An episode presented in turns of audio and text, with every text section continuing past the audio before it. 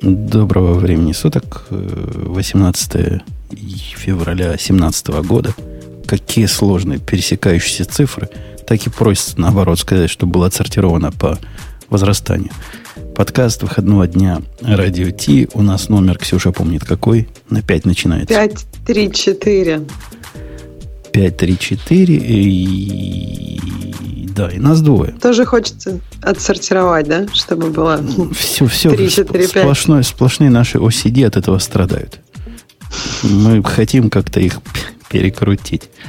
Э, ну ладно, будем страдать и дальше. Пока страдания не начались, а то Грей нам отсутствующий не просит. Кстати, Бобук тоже отсутствует. Если вы догадались, что раз мы с Ксюшей двое, значит, этих двоих бездельников нет. Так вот, Грей не просит отсутствие Digital Ocean, который сейчас свое скажет а после этого продолжим. Это шоу создано при поддержке Digital Ocean. Digital Ocean – провайдер доступного облачного хостинга. Всего за 55 секунд и 5 долларов в месяц вы можете создать свой облачный сервер в одном из дата-центров, расположенных в Нью-Йорке, Сан-Франциско, Амстердаме и Сингапуре, и управлять им с помощью простой, интуитивно понятной панели управления или воспользоваться мощным API.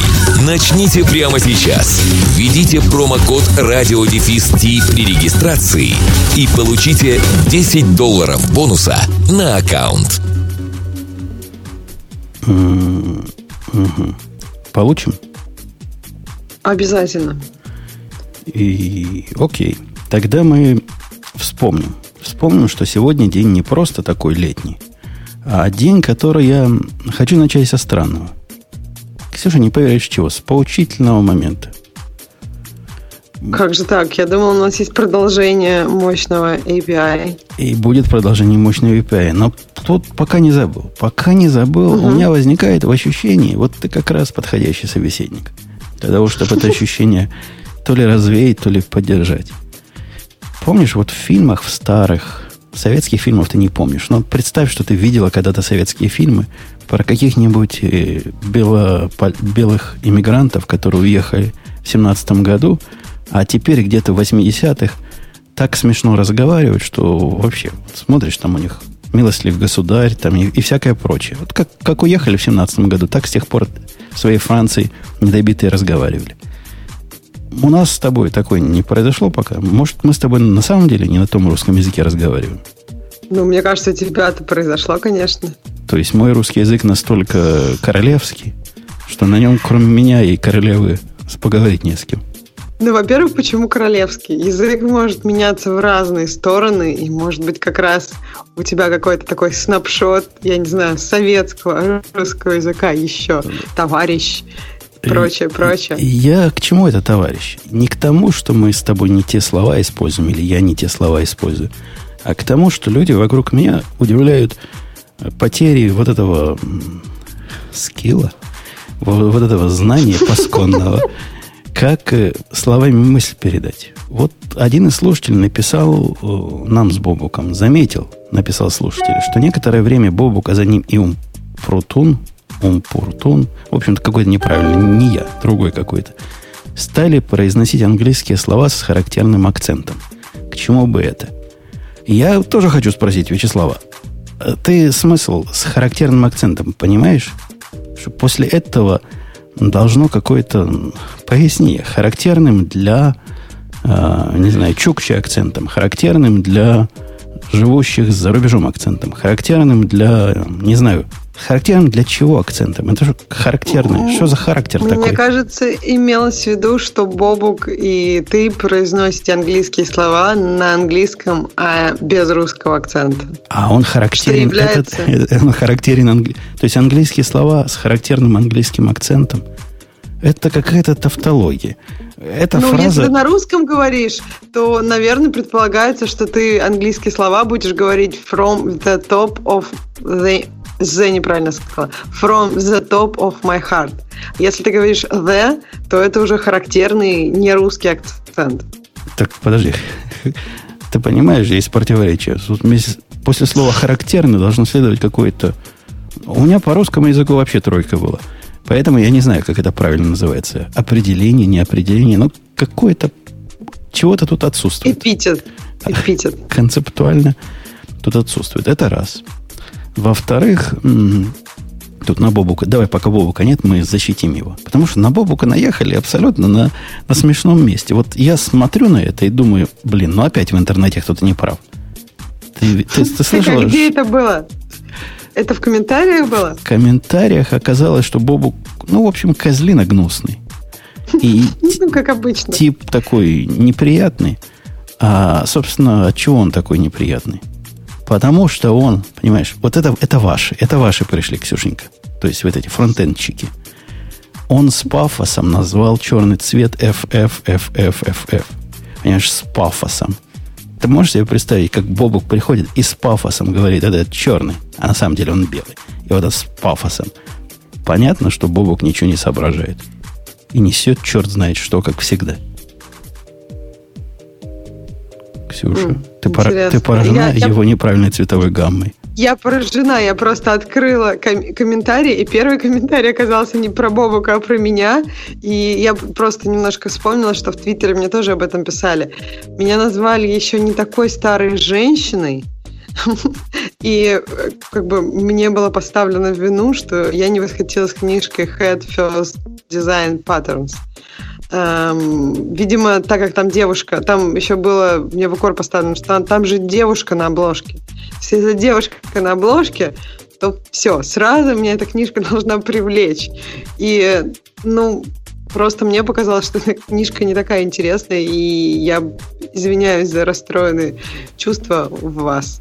Но вот, вот так случилось. Ком- да, а комментарии Бобука... можно читать на сайте radio-t.com. Там мы прямо оттуда черпаем. Они открыты и доступны всем. Ну, Бобук засыпался. Засыпался и сел в лужу снова. Это цитаты.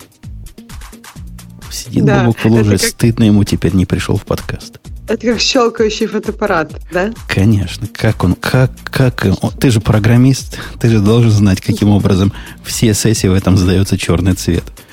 Конечно. Да, да как, как, как же без этого? Э, окей. Ох, да. Это мы, значит, выпустили пар, разомнулись в буфете. Ну, давайте к сомнительной теме.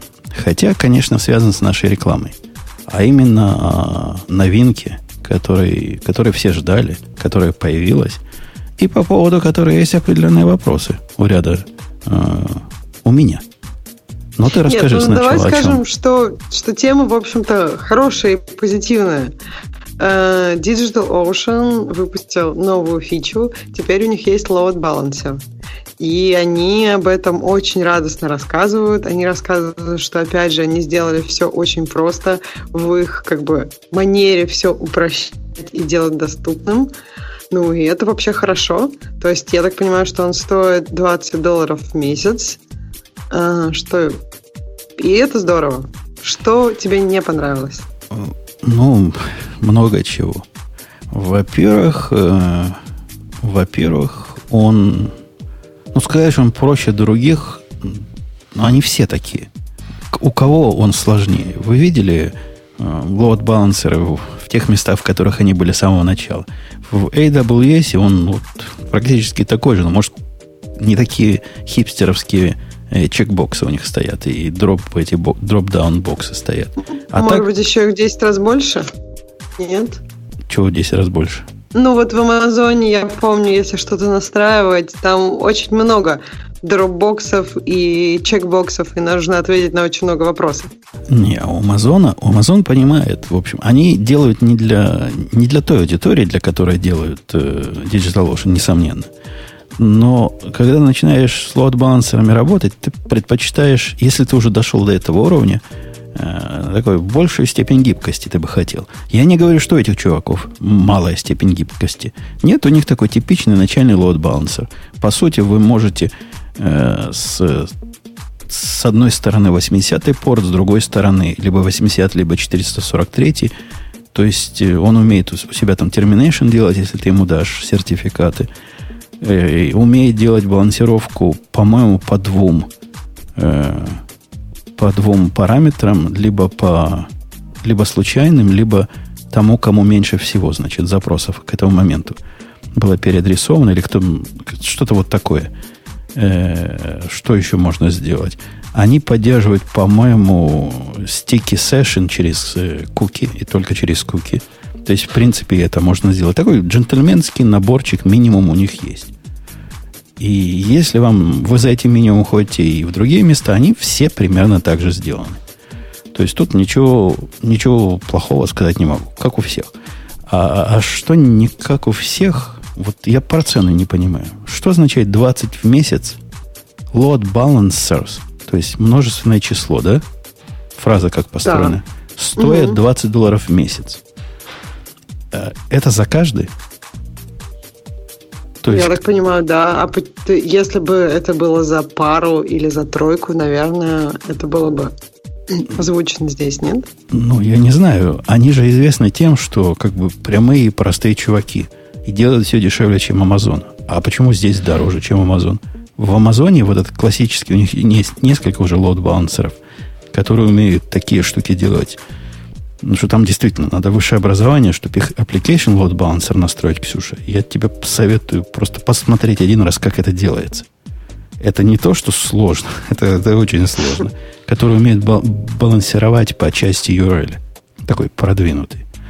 А это 20 в месяц за экземпляр, мне кажется. В Амазоне это стоит 15 долларов в месяц. И мне всегда эта цена казалась какой-то конской. Если ты, ну, небольшая небольшая я, и если небольшая я могу купить по 5 долларов там кучу инстансов, и я хочу сделать несколько сервисов, несколько entry-поинтов на разных доменах, то какая-то почти запретительная цена в этом случае будет.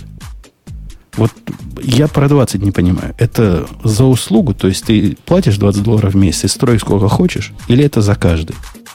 Кто Это за каждый. То есть тут внизу в комментариях э, в нашей статье, ну не, не в нашей статье прямо, а если перейти на обсуждение этого, есть вопрос, что вот у меня там три VPS, и я хочу load balancer.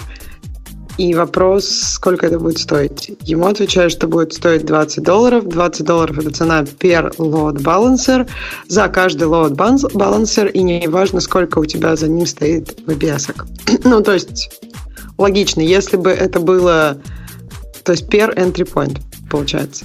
Да, чего явно не хватает, э, это, конечно, с такой-то матерью можно прикрутить, и они говорят, что будет скоро э, интеграция с чем-нибудь, который тебе, что тебе само выписывает сертификат. Ну, для них, как э, простой и прямой способ, с Latin Crypt было понятно сделать прямо сразу из коробки. Непонятно, почему не сделали. Ну вот просто совсем-совсем понятно. При этом у них самый этот э, load balancer, он, судя по всему, инжинксовский. Возьмите, чуваки, мой этот самый, мой, мой GitHub репозиторий, оно само там все такое делает. Но шучу. С их с, с э, размером надо, конечно, что-то что другое воротить. Но, тем не менее, в Амазоне можно подключить такие автоматические сертификаты уже, наверное, пару лет. Как? Ну, давно уже можно. А, отсутствие вменяемых мониторов на этот load balancer это тоже суровая штука. То есть это вот такой шоу-стопер. Конкретно есть масса случаев, особенно если вы не, не на коленке чего-то писали, где вам необходимо узнать о каждом 500. Вот если вам кто-то из бэкэнда вдруг 500 ответил, то было бы интересно видеть, во-первых, статистику этих 500 ответов, а во-вторых, реагировать на нее по правилам, которые задаются прямо в этом сервисе. И это тот же самый Amazon, который вот ты ругаешь за сложность вполне непринужденно позволяет сделать. Ну, мне кажется, что тут идея разная. У Амазона он и предоставляет достаточно гибкое и такое сложное решение, что ты можешь делать очень много. У, у DigitalOcean немножко другая задача, и все минусы, которые ты перечислил, они они все, а, обо всех о них они говорят в секции «Скоро будет». Это как раз они говорят, что интеграция с Let's Encrypt, что как раз мониторинг для load балансера. Еще они говорят, что будет скоро поддержка всего этого в Ruby и Go, в их библиотеках Ruby и Go. Наверное, это самое так, такое важное из их секции скоро будет. И я бы с тобой согласился, что как бы они на других целятся, на другой рынок. Но тут смотри мой предыдущий наезд. Если это действительно такой простой и прямой, как, как все остальное у них, простой и прямой в хорошем смысле этого слова, то цена завышена минимум в 4 раза.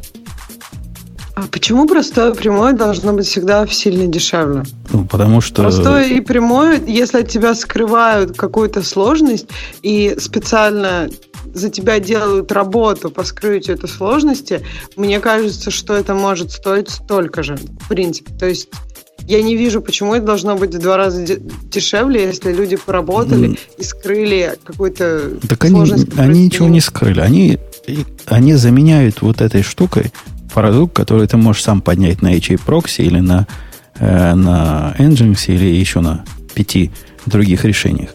Представляешь, какой можно load balancer для себя поднять на, за 20 долларов? Ну, легко я себе могу представить 4 инстанса. Ладно, давай 3. 3 инстанса mm-hmm. поставим туда. В какое-нибудь место мы пропишем DNS с раунд-робином и с проверкой живучести. Ну, чтобы не было единой точки отказа. На каждом из этих э, боксов мы поднимем неограниченное количество э, доменов и, и мэтчинг по URL и все, что захочешь. То есть э, за гораздо или за такие же деньги мы можем добиться путем несложных телодвижений, но более, более продвинутого результата. Но вопрос-то не в этом, а вопрос нет, в том, нет, что нет, есть рынок есть вокруг, а рынок вокруг говорит, вопрос. цена на это у вас, ребята, конская. Подожди, как ты думаешь, сколько, э, сколько у тебя это займет по времени и сколько стоит э, работа человека в час, кто может это сделать быстро?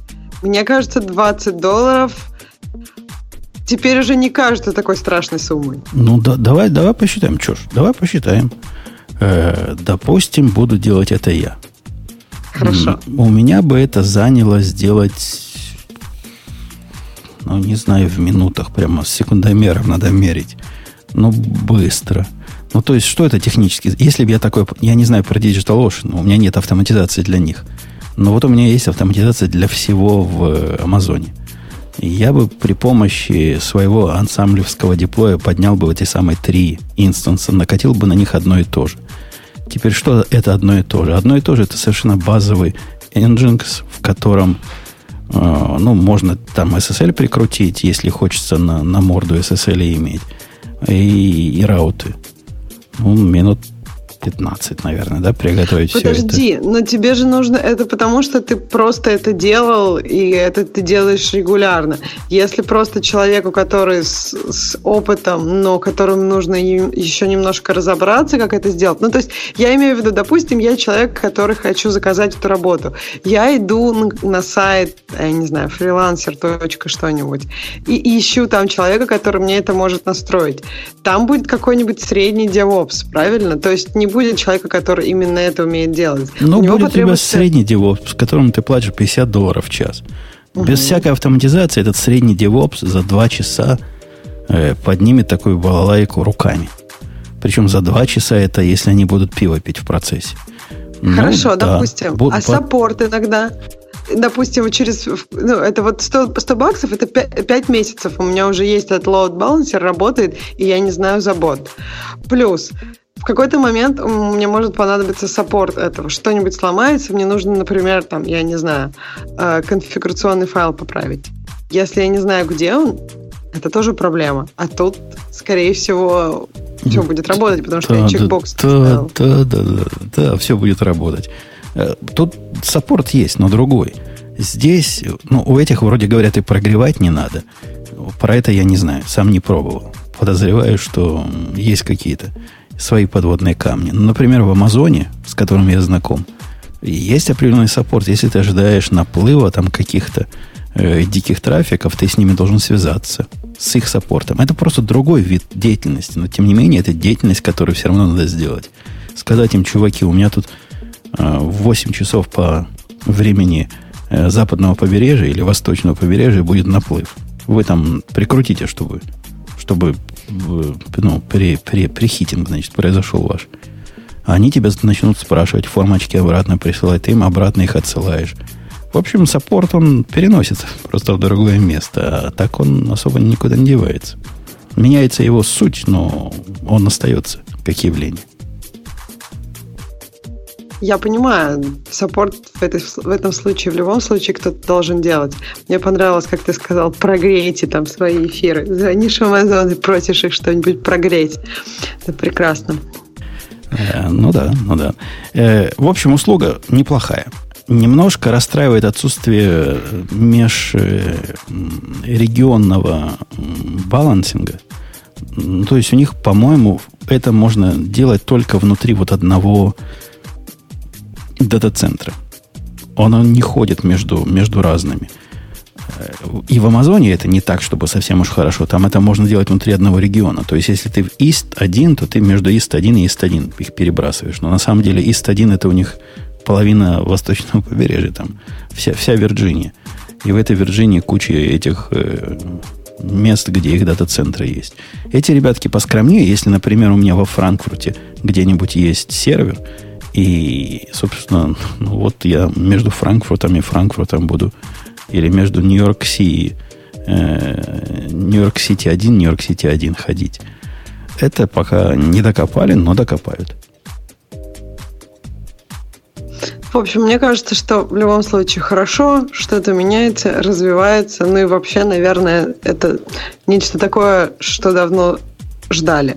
Понятно, что можно это сделать руками, но руками это сделать намного сложнее. И если Digital Ocean хочет предоставлять сервисы людям, как раз которые не настолько э, хардкор, чтобы пользоваться Амазоном, то, наверное, это очень полезная фича. Ну, окей. Окей. Хотя, хотя могли бы сделать дешевле. Я, я не, мне не жалко денег у меня на, на DigitalOcean кредиты. Я там бесплатно живу. Денег мне не жалко, но я же за, за народ болею. У меня же за народ душа болит, понимаешь? А в этому народу, которому я посоветовал в свое время ходить на DigitalOcean, я не могу с чистыми глазами, вот своими голубыми глазами, честными, не могу на них посмотреть и сказать, вот этот load balancer наше все. Он, он хорош, лучше, чем если бы его не было, несомненно но в 4 раза дороже, чем должен быть. Почему в 4 раза? Amazon, он стоит 15 долларов, а тут 20. В 4 раза 4? дороже, чем он должен был бы быть по, для того, что он предоставляет, с теми ограничениями, что у него сейчас есть, и с моим видением э, адекватных цен в DigitalOcean. Это моя точка зрения. Она не претендует на конечную истину. Так а в Амазоне нормальная цена, или ты считаешь, что Амазоновский тоже подешевле? И в Амазоне конская. Мне кажется, Амазон должен сделать лоуд-балансер бесплатным. Я зуб даю, они это сделают. Интересно, хорошо. Мне кажется, что если ты, у тебя душа болит за наш народ, который тебя слушает и которому ты советовал, я думаю, за них не стоит беспокоиться. Я думаю, что, я надеюсь, что и... многие способны и получат удовольствие от, от надстройки чего-то такого самостоятельно и не пользуясь готовыми решениями. Я, я думал, ты скажешь, что им кошелек э, карман жжет.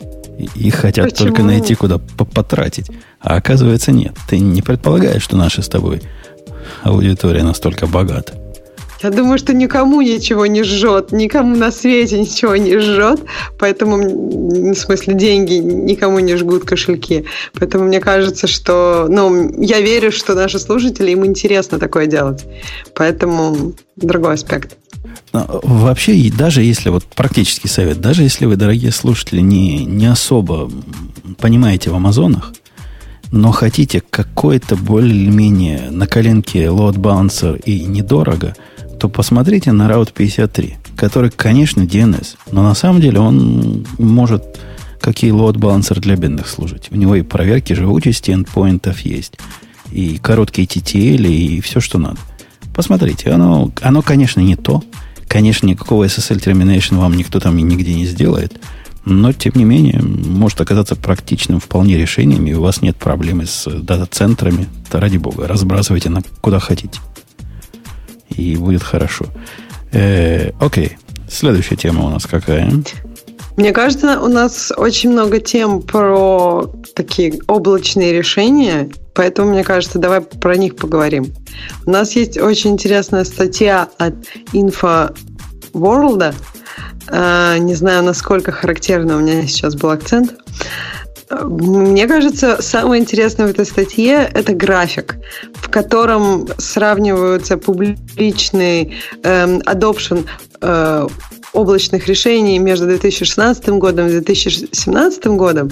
И ни в одном году цифра всех вместе, тех, кто использует эти решения, не получается 100. В 2016 году у них получается 103%, а в 2017 120%. Ну, погоди, вот они оба используют. Ну, такой статистика, такой, это не худший график, который может быть. Если бы они хотели хуже, они бы сделали, как в свое время позорище на Fox, Fox News было.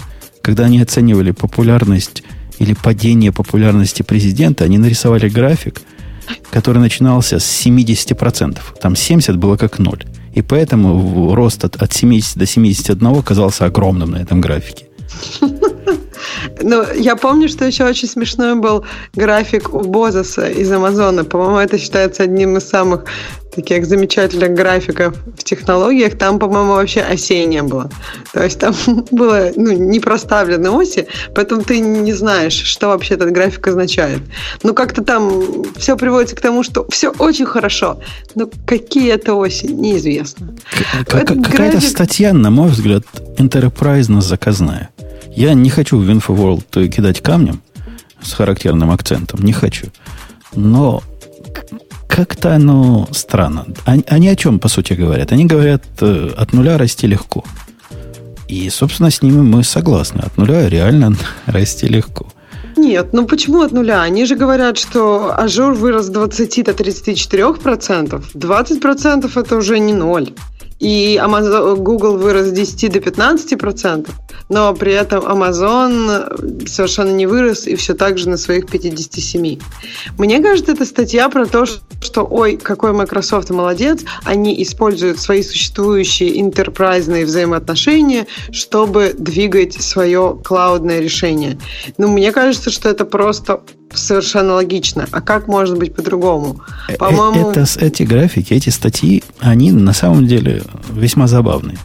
Потому что если на них посмотреть внимательно и увидеть, э, ну, собственно, рост, да, происходит у Ажора произошел рост на 14%, 14 процентных единиц, как бы. У Google Cloud произошел на э, 5, у IBM на 1, Oracle на 1 потерялась, у DigitalOcean на 1 потерял, на 3 потерялась. И тут, конечно, математика наука суровая. Она подразумевает, что если где-то прибавляется, то где-то должно убавиться. Особенно, когда речь идет про проценты. А у лидера рынка ничего не убавилось. Ты понимаешь, в чем, в чем суть? Суть в том, даже не в том, что сейчас их стало 104% или 134%, а вот эта начальная точка. От кого они отъели? Вот когда Azure вырос на 15%, он за счет кого вырос? Если ну, Google вырос в это время, и IBM вырос за это время, а все остальные остались как бы на том же уровне, технически говоря. Очевидно, что это просто новые люди, которые приходят на этот рынок. И очевидно, что у Microsoft очень много таких э, взаимоотношений с такими компаниями, которые еще не пришли на этот рынок. И Microsoft может там совершать большую работу. Но при этом, если даже новые люди приходят на рынок, а у Amazon все равно остается 57%, мне кажется, это много значит. Это означает, что тут опять же та самая наука, вот эта арифметика. То, что Amazon, вот эти кривульки ровно стоят, не означает, как авторы говорят, что Amazon застыл и не растет. Амазону, чтобы 57% сохранять при приходе новых людей, то есть наше 100% увеличивается, надо больше усилий, потому что их проценты уже изначально больше. И Microsoft, а, Amazon растет.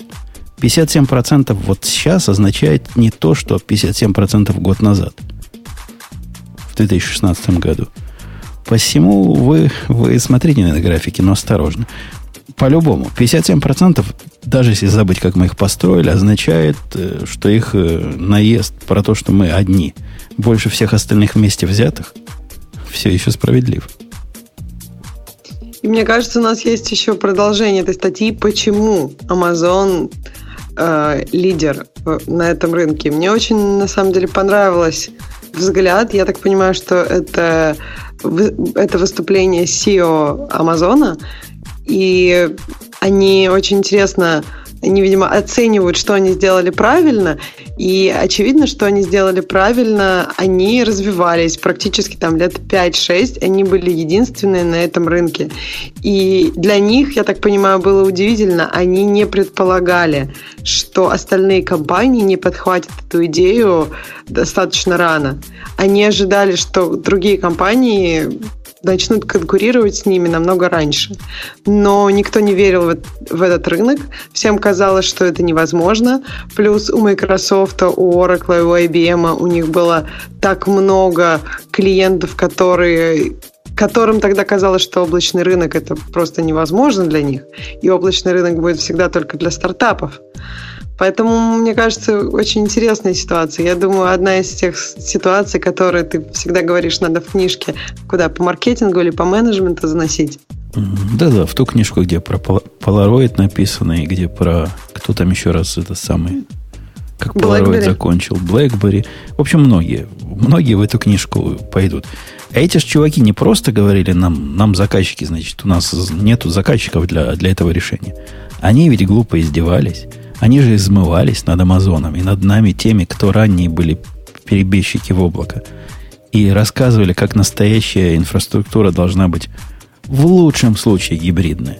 Но это уж, ну, ну потому что, ладно, вы все про облака говорите, давайте мы согласимся, гибридная может быть. То есть настоящий дата-центр и какая-то фигня будет в облаке работать.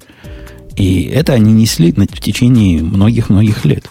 Конечно, прощелкали клювом. Теперь будут за 57% долго бегать. Мне кажется, еще гибридное это началось уже вот, ну, ближе к э, нашим временам. Я помню, в начале вообще были такие разгромные статьи про то, что облачные решения – это очень плохой выбор, они не могут работать для серьезных компаний. Даже если вы стартап начинаете, лучше сразу с чего-нибудь более надежного. То есть таких статей было много. Потом начались статьи, когда должно быть уже гибридное, что это более надежное решение. И сейчас уже, по-моему, Наверное, это перестает быть таким активным вопросом, просто потому что все компании, даже те, кто раньше говорили, что это плохо, предоставляют теперь такие же решения. Microsoft, Google, и теперь уже все смотрят в одну сторону. А оно на самом деле не так. У нас наступило, у меня наступило просветление. У тебя, наверное, наступило просветление. Вы там наверняка в каком-то облаке все ваяете. Свое, не свое, неважно. Но у народа населения в массе просветления все еще нет. У меня приятель, который перешел с одной большой-большой компании в одну маленькую, но гордую компанию, рассказывал с удивлением, его взяли там на должность технического директора, вот про эти заскорузлые доводы, которые мы привыкли слышать в начале века. Вот это вычисление, э, как облако дорого для, в реальной жизни. Вот эти вредные вычисления, это, это вредные советы, когда берешь, переносишь свою э, из дата-центра инфраструктуру и прикидываешь, сколько же оно будет стоить в облаке. Абсолютно не думая о том, что для облака ты пишешь иначе, ты управляешь им иначе. И вот такая в лоб перенос. А возьмем наш 8-процессорный сервер и купим его. Ну, еще и dedicated какой-нибудь. В Амазоне, о, 8 раз дороже. Ну, отстой ваша облака. Эти вычисления все еще популярны. Без понимания, собственно, сути того, чего же эти люди вычисляют. А представляешь, на стол начальнику такой выложить? Да, можем перейти. Восемь раз дороже будет стоить. Понятно, почему? А почему ты думаешь, что нет понимания, э, как это делать по-другому, как правильно переносить в облако? Да потому что сисадмины заскорузлые. И их давно пора разогнать. Если они выучили, как крутить гайку, так они будут всю свою оставшуюся жизнь эту сиско настраивать. А тут сиску настраивать не надо. А, а тут, тут, тут сервера, как это у какого-то чужого дяди. Какой-то чужой дядя делает им снапшоты. Они любовно наперли на своем скрипты, написали уже 18 лет назад для этого. Ну, конечно, это никуда не пойдет. Это смех и позор. У них же тут совсем другие задачи встают. Задачи встают как автоматически эту инфраструктуру расширять, сужать. Это не, даже не задачи сисадминов, я их не виню. Я говорю, что они здесь заскорузлые, но просто они отжили свое. Это задача уже на уровне э, программистов, которые понимают, на какой инфра- инфраструктуре их проекты будут бежать. И под эту инфраструктуру свои проекты оптимизируют. Это совсем другое. Ну вот представляешь, у нас сейчас большой про- процесс идет. У нас, у меня в голове идет большой процесс. который в результате может снизить наше присутствие в облаке, э, цену нашего присутствия в облаке от двух до трех раз.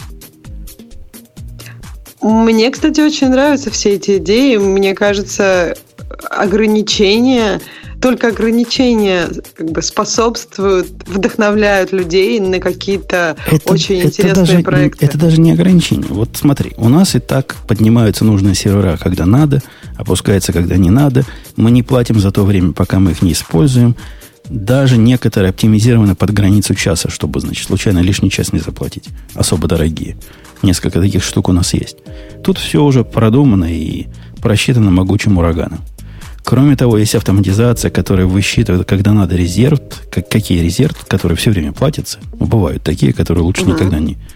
Когда их надо продлить, когда их не надо продлить, какие. Ну, в общем, придумано.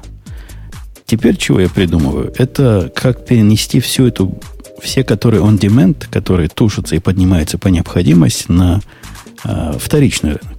То есть я хочу покупать их на рынке спот инстансов, где можно торговаться и выбрать цену. Но иногда поразительно. Не всегда, но иногда поразительно дешевую. А, и вовремя их, значит, отдавать. Тут же проблема техническая, не проблема организационная. Для того, чтобы с такой системе жить, в таком супер гибком облаке жить, программы должны быть готовы к этому. Система должна быть готова к тому, что через 5 минут тебя выключат и доброго слова не скажут – а пользователь всего этого не должен заметить. Это проблема не сисадминовского уровня. Вот что я пытаюсь сказать. И если на нее смотреть как на программистскую проблему, управление инфраструктурой как управление любым другим сложным программистским проектом, то все становится гораздо интереснее. Меня тут забавляет, что когда мы говорили, например, об ограничениях мобильной и backend разработки, ты говорил, да, да что ж мы еще один instance купим амазоновский, что ж мы бедные, что ли? А сейчас ты говоришь, вот, можно же перенести с инстансов по запросу в инстансы, я не знаю, как, как эти покупаемые инстансы, ну, то есть когда вторичный рынок инстансов. То есть, и это же ограничение, это ограничение, которое пушит тебя на какие-то новые новые достижения. Это же здорово. Я бы не назвал это достижением. Это просто другие методы работы. А от этого продукт не станет не быстрее, не мощнее. Дешевле. Он станет дешевле. Ну, то есть просто он это станет дешевле, тот... но поэтому вы распределите деньги эффективнее. По карманам, по карманам. Это просто тот момент оптимизации, когда э, время программиста, потраченное на решение этой проблемы, ну, с определенного момента, когда у вас много инфраструктуры, когда вы платите много-много десяток тысяч долларов – оно уже становится затраты на программирование всей этой балалайки, на минимизацию расходов, а, адекватными и интересными. До определенного момента мы этим не волновались вообще. А с определенного момента начали думать. Ну, понятно, то есть это получается там, я не знаю, какой, какой-то чанк твоей работы, несколько дней, может быть, недель, э, но это все равно окупаемо, потому что Амазону вы платите достаточно много денег. Ну и неважно, Амазон был бы или кто-то другой. То есть это, мне кажется, идея решения переносима. То есть если мы хотим использовать не какие-то не резервированные инстансы, а использовать их как-то внезапно, то это в любом случае будет дешевле, правильно? Ну, вот маленькая утилитка, которую я писал, а мой начальник говорил, а не трать время на этому, все равно не окупится никогда. Которая всего лишь раз в месяц ходит по нужным местам, ну, сейчас уже раз в две недели, и проверяет, какие резервы у нас просрочились, а какие надо добавить, уже при том количестве, которым мы манипулируем, себя купила 500 миллионов раз. Она нам в месяц приносит примерно ну, от 3 до 5 тысяч долларов. Вот если бы мы это не делали, мы бы это теряли. А, а почему так редко она? Почему ты говоришь сейчас две недели? Почему не раз в неделю ее сделать? Или там ну, нет Раз в неделю это уже станет дорого. Это ж кто-то должен на эти отчеты смотреть и реагировать. Оно не А-а-а. всегда это надо делать автоматически. Мы не делаем автопродление. А я раз в две недели на этом могу посмотреть. И, в общем, в общем а хорошо. вот твоя новая система, это тоже, ну, насколько она будет автономно работать? Насколько нужно будет твое внимание, когда то есть Нет, вот эти спот инстансы, она будет по все спотам, автоматически? По спотам это полностью эластик само по себе работает. То есть тут человека вообще не будет задействовано. Ну, это логично, да. Потому что иначе в этом нет такого большого смысла. Да, да, да, да. Э, окей, давайте к следующей теме пойдем. У нас, кстати, есть интересная тема, по-моему, которая в тему серверов, Java и что программы должны писаться по-другому. Это, Это прям тема, которая прям... эпсилон, э, эпсилон? Да, про Эпсилон. Это, это, это, конечно, смешно. И это, это было бы не так смешно, если бы мы об этом не говорили немножко раньше. Помнишь, мы с Бобуком тут упоминали? Old School Garbage Collector. Мне кажется, мы в последнее время очень много таких, таких вообще разговоров начинается. Я помню, мы обсуждали какой-то сервис, который решил на питоне. Ну, это практически такой же garbage коллектор, как Epsilon, правильно? То есть на питоне они отключили garbage collection и просто ребутают сервера. Ну, они автоматически Я, собственно говоря, ничего плохого не вижу в этой идее. То есть идея в том, речь идет о GC Epsilon, это пока, по-моему, пропозал такой, то есть предложение, и, по-моему, его никто еще никуда не По-моему, вставил. там есть код. Нет, по-моему, там есть код уже. Ну да, то есть ты имеешь в виду в, основну, в основную Java, да, это пока еще пропозал.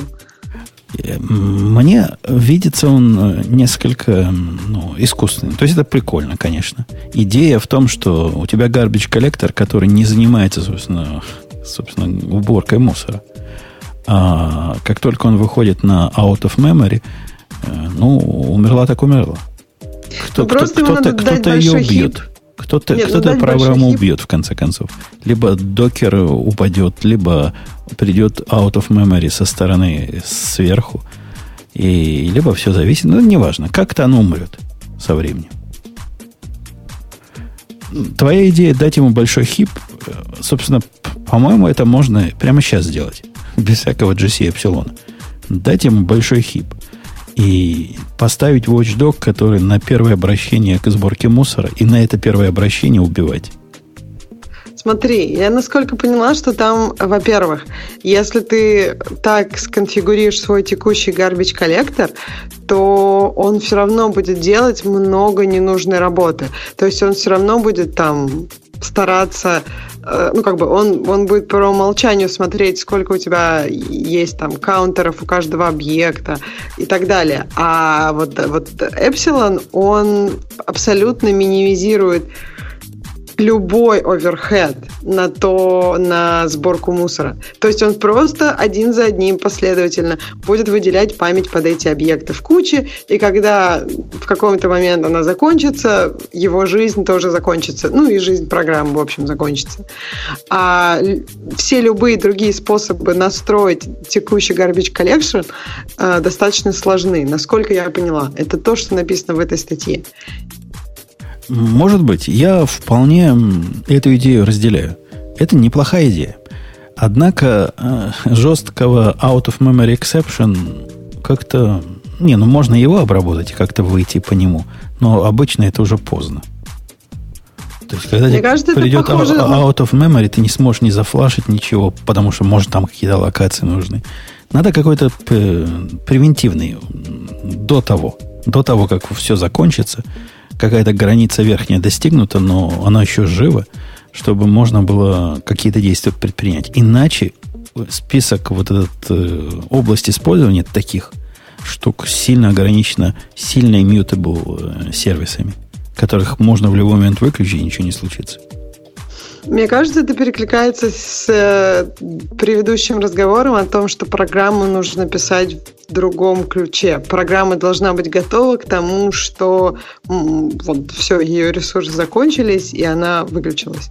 То есть тут я согласна с тобой, либо какие-то тебе нужно какой-то out of memory warning до out of memory exception, чтобы ты успел закончить все свои процессы, либо просто программа должна уметь прерываться в любом месте и потом начинать с этого же места. Да, но вот это как раз из дорогих решений. То есть представить себе такую программу, которая в общем виде готова к прерыванию в любом месте, это делается, но это, это стоит усилий и мозговой активности и всего прочего. Э, Окей, Ксюшенька, Заинька. По поводу garbage коллектора. У нас вышел Go 1.8. Если уж про garbage коллекторы речь зашла.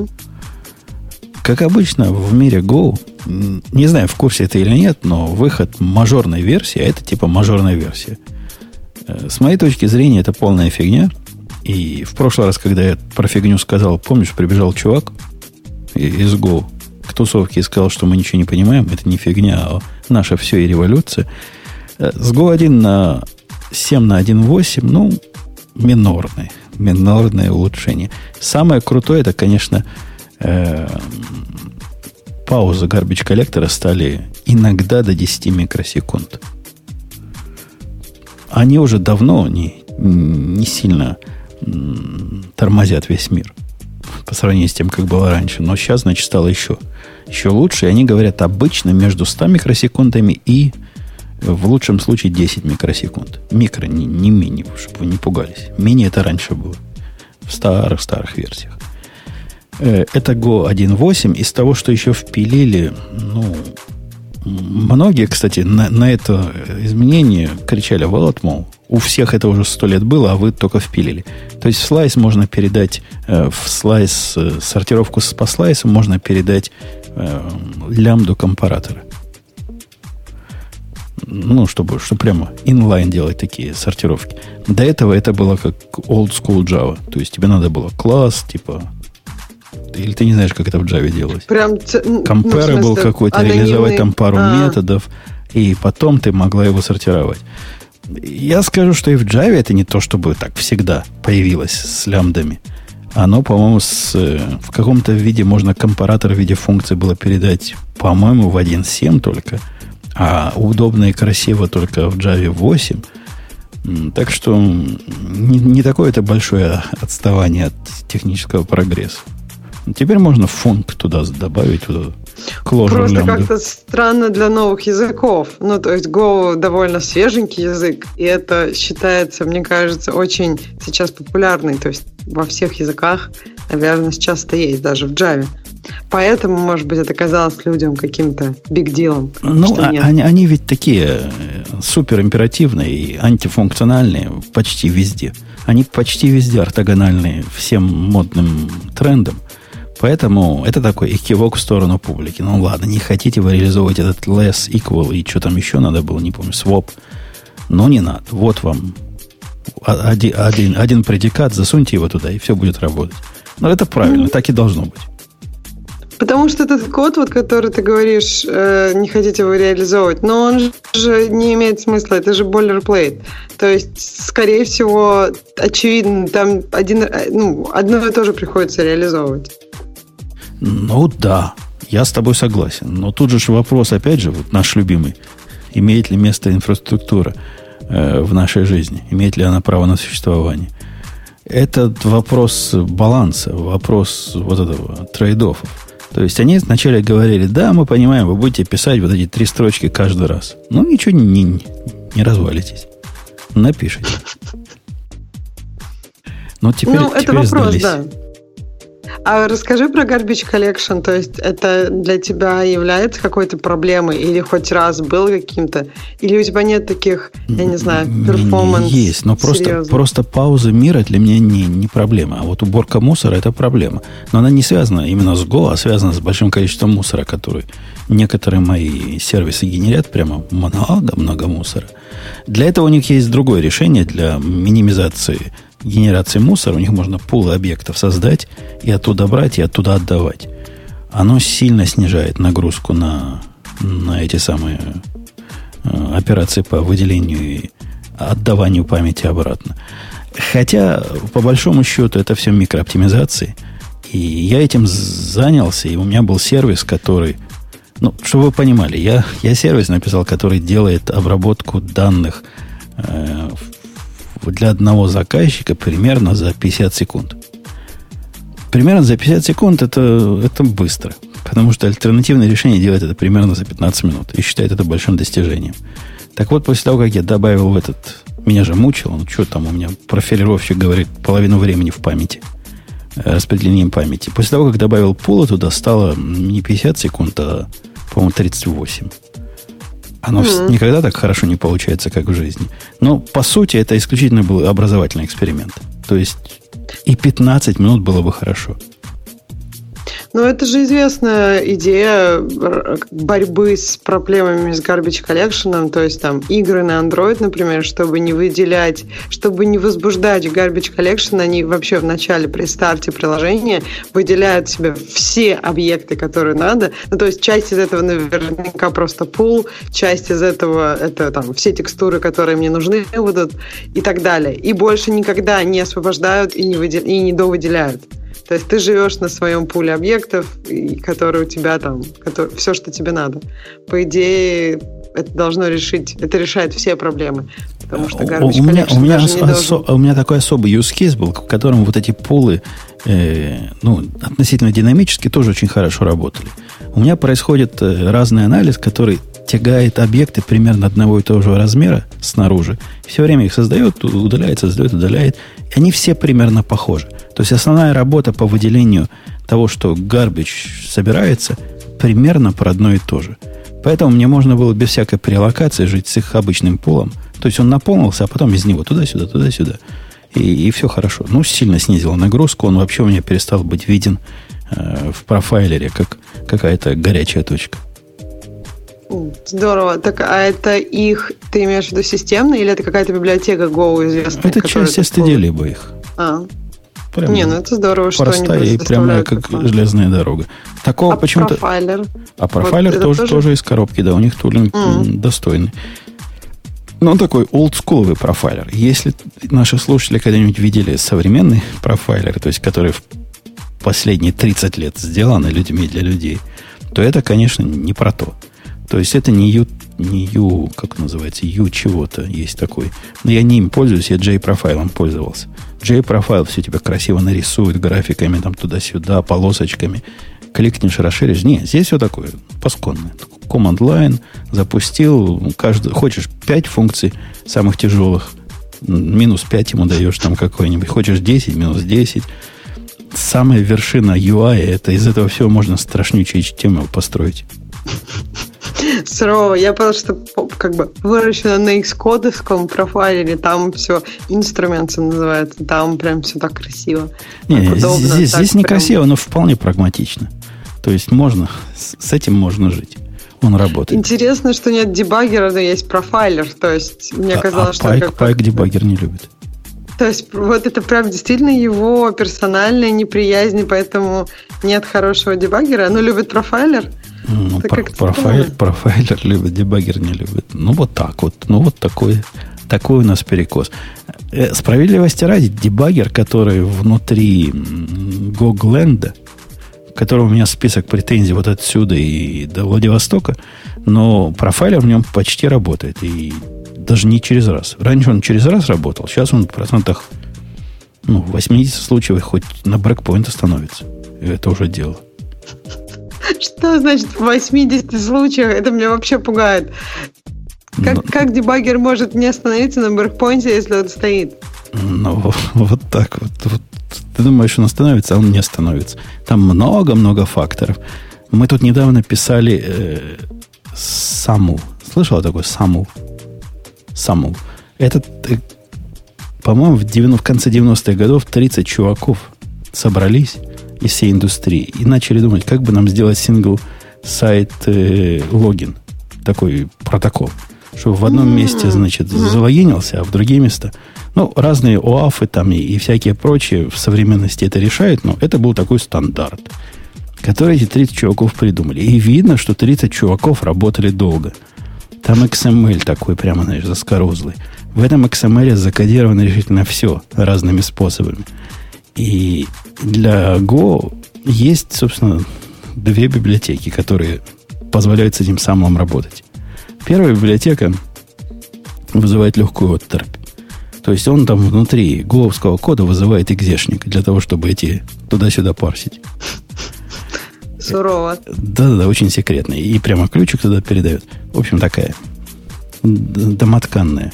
Вторая пытается сделать лучше, но она это делает с, с libxml. Какой-то libxml есть э, в системе, который для того, чтобы все это собрать, это же надо компиляцию с сишным кодом делать. И вот на этом месте как раз дебаггеры начинают сильно, сильно ломаться. Когда пытаешься нечто вот такое продебажить, Только подключение вот такого сигошного кода туда вовнутрь вызывает у, у дебаггеров легкий ступор. Легкий ступор. Ну, это логично. Обычно, да, ну, то есть я знаю, как из Objective-C, если, а, допустим, у тебя Objective-C и C++, это тоже не так просто. То есть он вообще работает и довольно неплохо, но меня это всегда удивляет, потому что там, по-моему, можно ставить брекпоинты только в вот в LLDB. То есть ты не можешь это графически сделать, но если ты знаешь строчку и знаешь файл, то он потом вдруг как-то внезапно там на этой строчке становится и даже покажет тебе этот файл. Ну, в общем, есть свои тоже проблемы, но оно работает, да. Интересно, в общем. Но если у тебя проблемы только с сигошным кодом, то, наверное, это не так страшно. Главное, чтобы Go устанавливался. В Go останавливается. Э, вот это как раз и не решили. Остановиться можно. Продолжить не всегда. А остановиться легко. И то, что он тебе показывает в этот момент, тоже не всегда правда. Оно как-то не умеет понимать э, ну, скопы. То есть ты остановишься с точки брейкпоинта, становишься, у тебя 5 еров где-то видно в этом списке переменных. Причем они инициализированы не так, как по жизни. То есть они не пустые, как они на самом деле, а каким-то внутренним э, айдишным бредом заполнены. И какой из них какой, понять невозможно. Есть чувакам куда копать, но тем не менее, ну, это хоть как-то работает. На удивление, кстати, дебаггер работает, по-моему, лучше, чем в ID. Вот он в VS Code работает гораздо адекватнее. Я, я его не люблю, но отдаю должное. Как-то у них дебагинг прямо гладко сделан. Мне кажется, там у нас в чате народ очень удивился, когда решил, что ты написал какой-то сервис за 50 секунд. Ну а вот, потом, а, видимо... они, они плохо угнать за 60 секунд, а сервис написать за 50 секунд трудно, нет. Вы слушайте слова, слушайте контекст. И если вдруг я ляпнул, что написал за 50 секунд, то как-то фильтруйте и понимаете, что я на самом деле имел в виду. Э, окей. У меня, кстати, Ксюша, для тебя есть наезд. Как раз сегодня угу. в голову, не в голову пришло, а под руки попал. Прям наезд на тебя приходит на меня. Ну, хорошо, не, да. Не, оно жизнь. Не, не мы такие, жизнь такая. Вот к нашей угу. с тобой любимой беседе, которая вызвала специальный, специальную, специальную дискуссию в комментариях. Видел я сегодня случай не сегодня, вчера ночью, пришел ко мне программист. У меня есть программист, Ночью? который ко мне по ночам приходит. Знаешь, да, становишься перед зеркалом и говоришь, программист, приди, прог... три раза надо сказать, и придет программист. У меня он приходит без зова. Я его ни разу не звал, но он теперь сам приходит. И говорит, чувак говорит, у тебя тут библиотека используется в проекте, которая делает э, ротацию логов, там еще чего-то. Так вот, говорит он мне, она как-то плохо работает. После этого он мне выдал диагностику поражающего воображения. То бишь он подавал им на вход разный мусор и смотрел, что будет в результате, чтобы понять логику, как она не работает. Ну, идея uh-huh. бредовая. То есть с любой относительно сложной библиотекой и любым сложным программным продуктом э, анализировать его снаружи как черный ящик и пытаться прийти к выводам – это дело зряшное. То есть можно много времени на это потратить и прийти к ложным выводам, анализируя исключительно входы и выходы. Я ему сказал, нет, завязывай с этим делом, я, я посмотрю на код, ну, должно быть простое и понятное объяснение. Почему он иногда печатает, иногда не печатает, и что там происходит. А его эмпирические, значит, наезды отбил. После того, как я посмотрел, я ему говорю, ну, понятно, вот смотри. Видишь вот этот кусочек? Вот тут делается мульти, такая штука есть IO Multiwriter. Видишь, видишь? Он говорит, вижу. Я говорю, видишь, этот мультирайтер пытается в процессе писать в разные райтеры, но как только в первый райтер он пишет, и это падение падает, он в остальные не пытается даже писать. У него такая логика внутри. Он говорит, у, говорит, круто. Сейчас, говорит он, и тут он присоединяется к вашим, Ксюша. Угу. Сейчас, говорит он, я напишу такой в нашу библиотеку мультирайтер, которому можно будет задавать стратегии падения, и можно будет передать такой предикат, который будет ему говорить, ну, как падать или не падать, в зависимости от записи, которую ты ему передал. И решу эту проблему в общем виде. Вот это ваши. Вот это ваши, Нет, которые решают я проблему сразу, в мне общем сразу виде. хочется сказать, у нет, я- мне кажется, что когда мы разговаривали, может быть, я не вполне объяснила все детали, потому что все примеры, которые ты приводишь, мне совершенно не кажутся примерами того, о чем я говорила.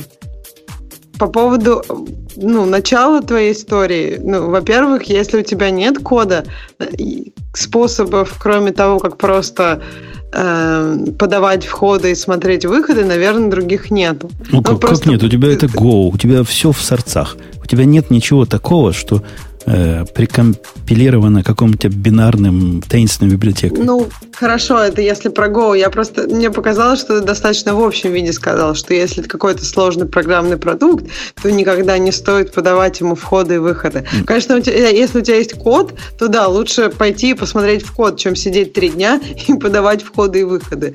Но если у тебя кода нет, и если ты хочешь просто проверить, например, какие-то свои случаи, которые тебе понадобятся, можно прям вот написать свои тесты, проверить их и убедиться, что вот так оно всегда работает. Тут же вопрос, вопрос не в тестах. Я, видимо, плохо объяснил. Это вопрос, у меня начальник такой же. Он когда берет систему какую-нибудь, нашу, вот, до- дорываются у него руки. Например, недавно зашел в нашу систему, а у нас там есть такая колоночка, называется score. Ну, то есть вес как бы Мгм. вот этого события. И этот вес считается весьма мудреной формулой. И даже набором формул. Помните, я вам рассказывал про прямуль- прямульки, кривульки в прошлый раз. И, собственно, глядя на конечный результат, понять алгоритм, если ты его не знаешь, невозможно. Оно и не должно быть понятно. Мы как бы знаем нашу магию, и мы знаем, какие случаи серьезные, а какие несерьезные. Так вот, ему какой-то случай показался несерьезным. Он начал осматривать другие несерьезные случаи и пытаясь, наблюдая, собственно, конечный результат, представить, что же в программе, и посоветовать мне. Он любит п- посоветовать. Что же в программе надо поменять, на что там надо где поделить, в каких случаях, для того, чтобы счет стал, ну, этот скор стал правильный. Это путь в никуда. Это примерно такой же путь, как вот давать разные инпуты, анализировать аутпуты и пытаться представить, какой костыль вписать в алгоритм. Надо решать проблему, а а не ее сайд-эффекты. Ну да, в втором случае я предпочитаю, что мне это очень напоминает, как, я не знаю, пользователи тоже попробуют эм, какие-то, допустим, они попробовали несколько разных входов и выходов, то есть несколько разных поведений, а потом я получаю от них э, рекомендацию в виде того, а давайте вот сделаем вот так. Я совершенно, если я не знаю, э, что их привело к этим идеям, то вот а давайте сделаем вот так, вот их уже результат, он абсолютно бесполезен мне, потому что у меня возникает куча вопросов, зачем мы сделаем вот так, и с моим пониманием системы, вот давайте сделаем вот так, выглядит совсем странным. Я согласна с тобой, что я предпочитаю просто, чтобы мне человек предоставил входы и выходы, и мы потом с ним можем обсудить, каких он э, выходов ожидает от вот таких входов. А, а по- и после чем- этого русских начинают считать грубиянами. Я когда на совещании начальник что-нибудь такое выдаст, я ему говорю, говорю, чувак, говорю, у тебя бывают хорошие идеи, но это не одна из них. Он говорит, вот, говорит, какие вы русские грубые. Нет, чтобы сначала, значит, умаслить, сначала что-нибудь хорошего сказать. Но я же сказал, что бывают хорошие. А нет, вот говорят, русские грубые. Вот так у нас между нами и Ксюшами, и мною возникает недопонимание с, с коренными. Надо было, Ну, ведь- надо было не так подойти. Надо было сказать, какая, какую ты замечательную идею сказал. А давай мы ее технически немножко реализуем иначе, но оставим ее вот в оригинале, потому что идея гениальна. По сути, good job. Прямо job, Ну, это good. же даже есть название сэндвич. То есть я, правда, сэн- это называется сэндвич с тунцом. Я, правда, тунец люблю, я при этом не понимаю, почему это называется сэндвич с тунцом, но идея такая, что вначале что-то хорошее, потом правду, а потом опять что-то хорошее. Ну, то есть, да, идея нужно похвалить вначале. А ты как сразу прям начальнику говоришь, что идея хорошая, но не сегодня? Сегодня и- плохая? Иногда я говорю, я говорю, круто, круто придумал, этого мы, видимо, никогда не сделаем. Иногда говорю, что, ну, прям, что-то не круто ты, чувак, ты можешь лучше. Вот это вот это ты можешь лучше, его особенно достает. А, но, в принципе, я его в основном хвалю. Хотя, понимаешь, тут такая, такая, такой side effect вот нашей русской прямоты. Они знают, что если я их похвалю на самом деле, вот по-настоящему, то они будут с этим носиться, как с писаной торбой. Я вам рассказывал про золотую звездочку, которую я четко выписал? Нет. Нет. Э, у нас была, был такой сложный анализ, я уже даже не помню, что он считал, но в определенных очень узких случаях он неправильно, немножко неправильно рассчитывал. И, и мне не досуг было этим заниматься, а тетка села, вычислила все случаи эти специальные. Какие, значит, у рынка такие э, условия в этот момент происходили, и выкатила мне, ну, конечно, в форме, как они все любят, экселевский файлик с примером того, что на входе, того, что у меня на выходе, и то, что должно получиться. Этот пример был замечательным в том смысле, что я его взял и практически перевел в юнит-тест. И я и написал комментарий. Говорю, типа, превосходно. Говорю, вот превосходно. Просто лучше ничего придумать нельзя. Я его, значит, литерал, типа, в прямую перевел. И, и болдом, значит, отметил, какая, какая она молодец. Она с этим болдом потом ходила и говорит, о, говорит, он потом мне золотую звездочку дал. Я теперь, значит, она мужу показала. То есть это редкое явление. И когда, когда явление редкое, оно ценится особо. Не надо устраивать девальвацию по-настоящему хорошей работе. Ну, просто прям суровость Умпутуна проглядывается в каждом движении. Да не суровость, ну, справедливость. Ну, как, если чувак говорит, о, говорит, я все сделал, у меня все тесты проходят, только вот в конце ломается. И он ждет, что я сейчас его похвалю, что оно только в конце поломалось. Да, здрасте. Почему он вообще ждет, что ты его похвалишь? Я не понимаю, Потому почему. что хочет похвалы. Я Все говорю, вокруг и, тебя хотят, чтобы и, ты их похвалил. Я в ответ смотрю на его код, говорю, дядька, ты что наделал? Дюд, говорю.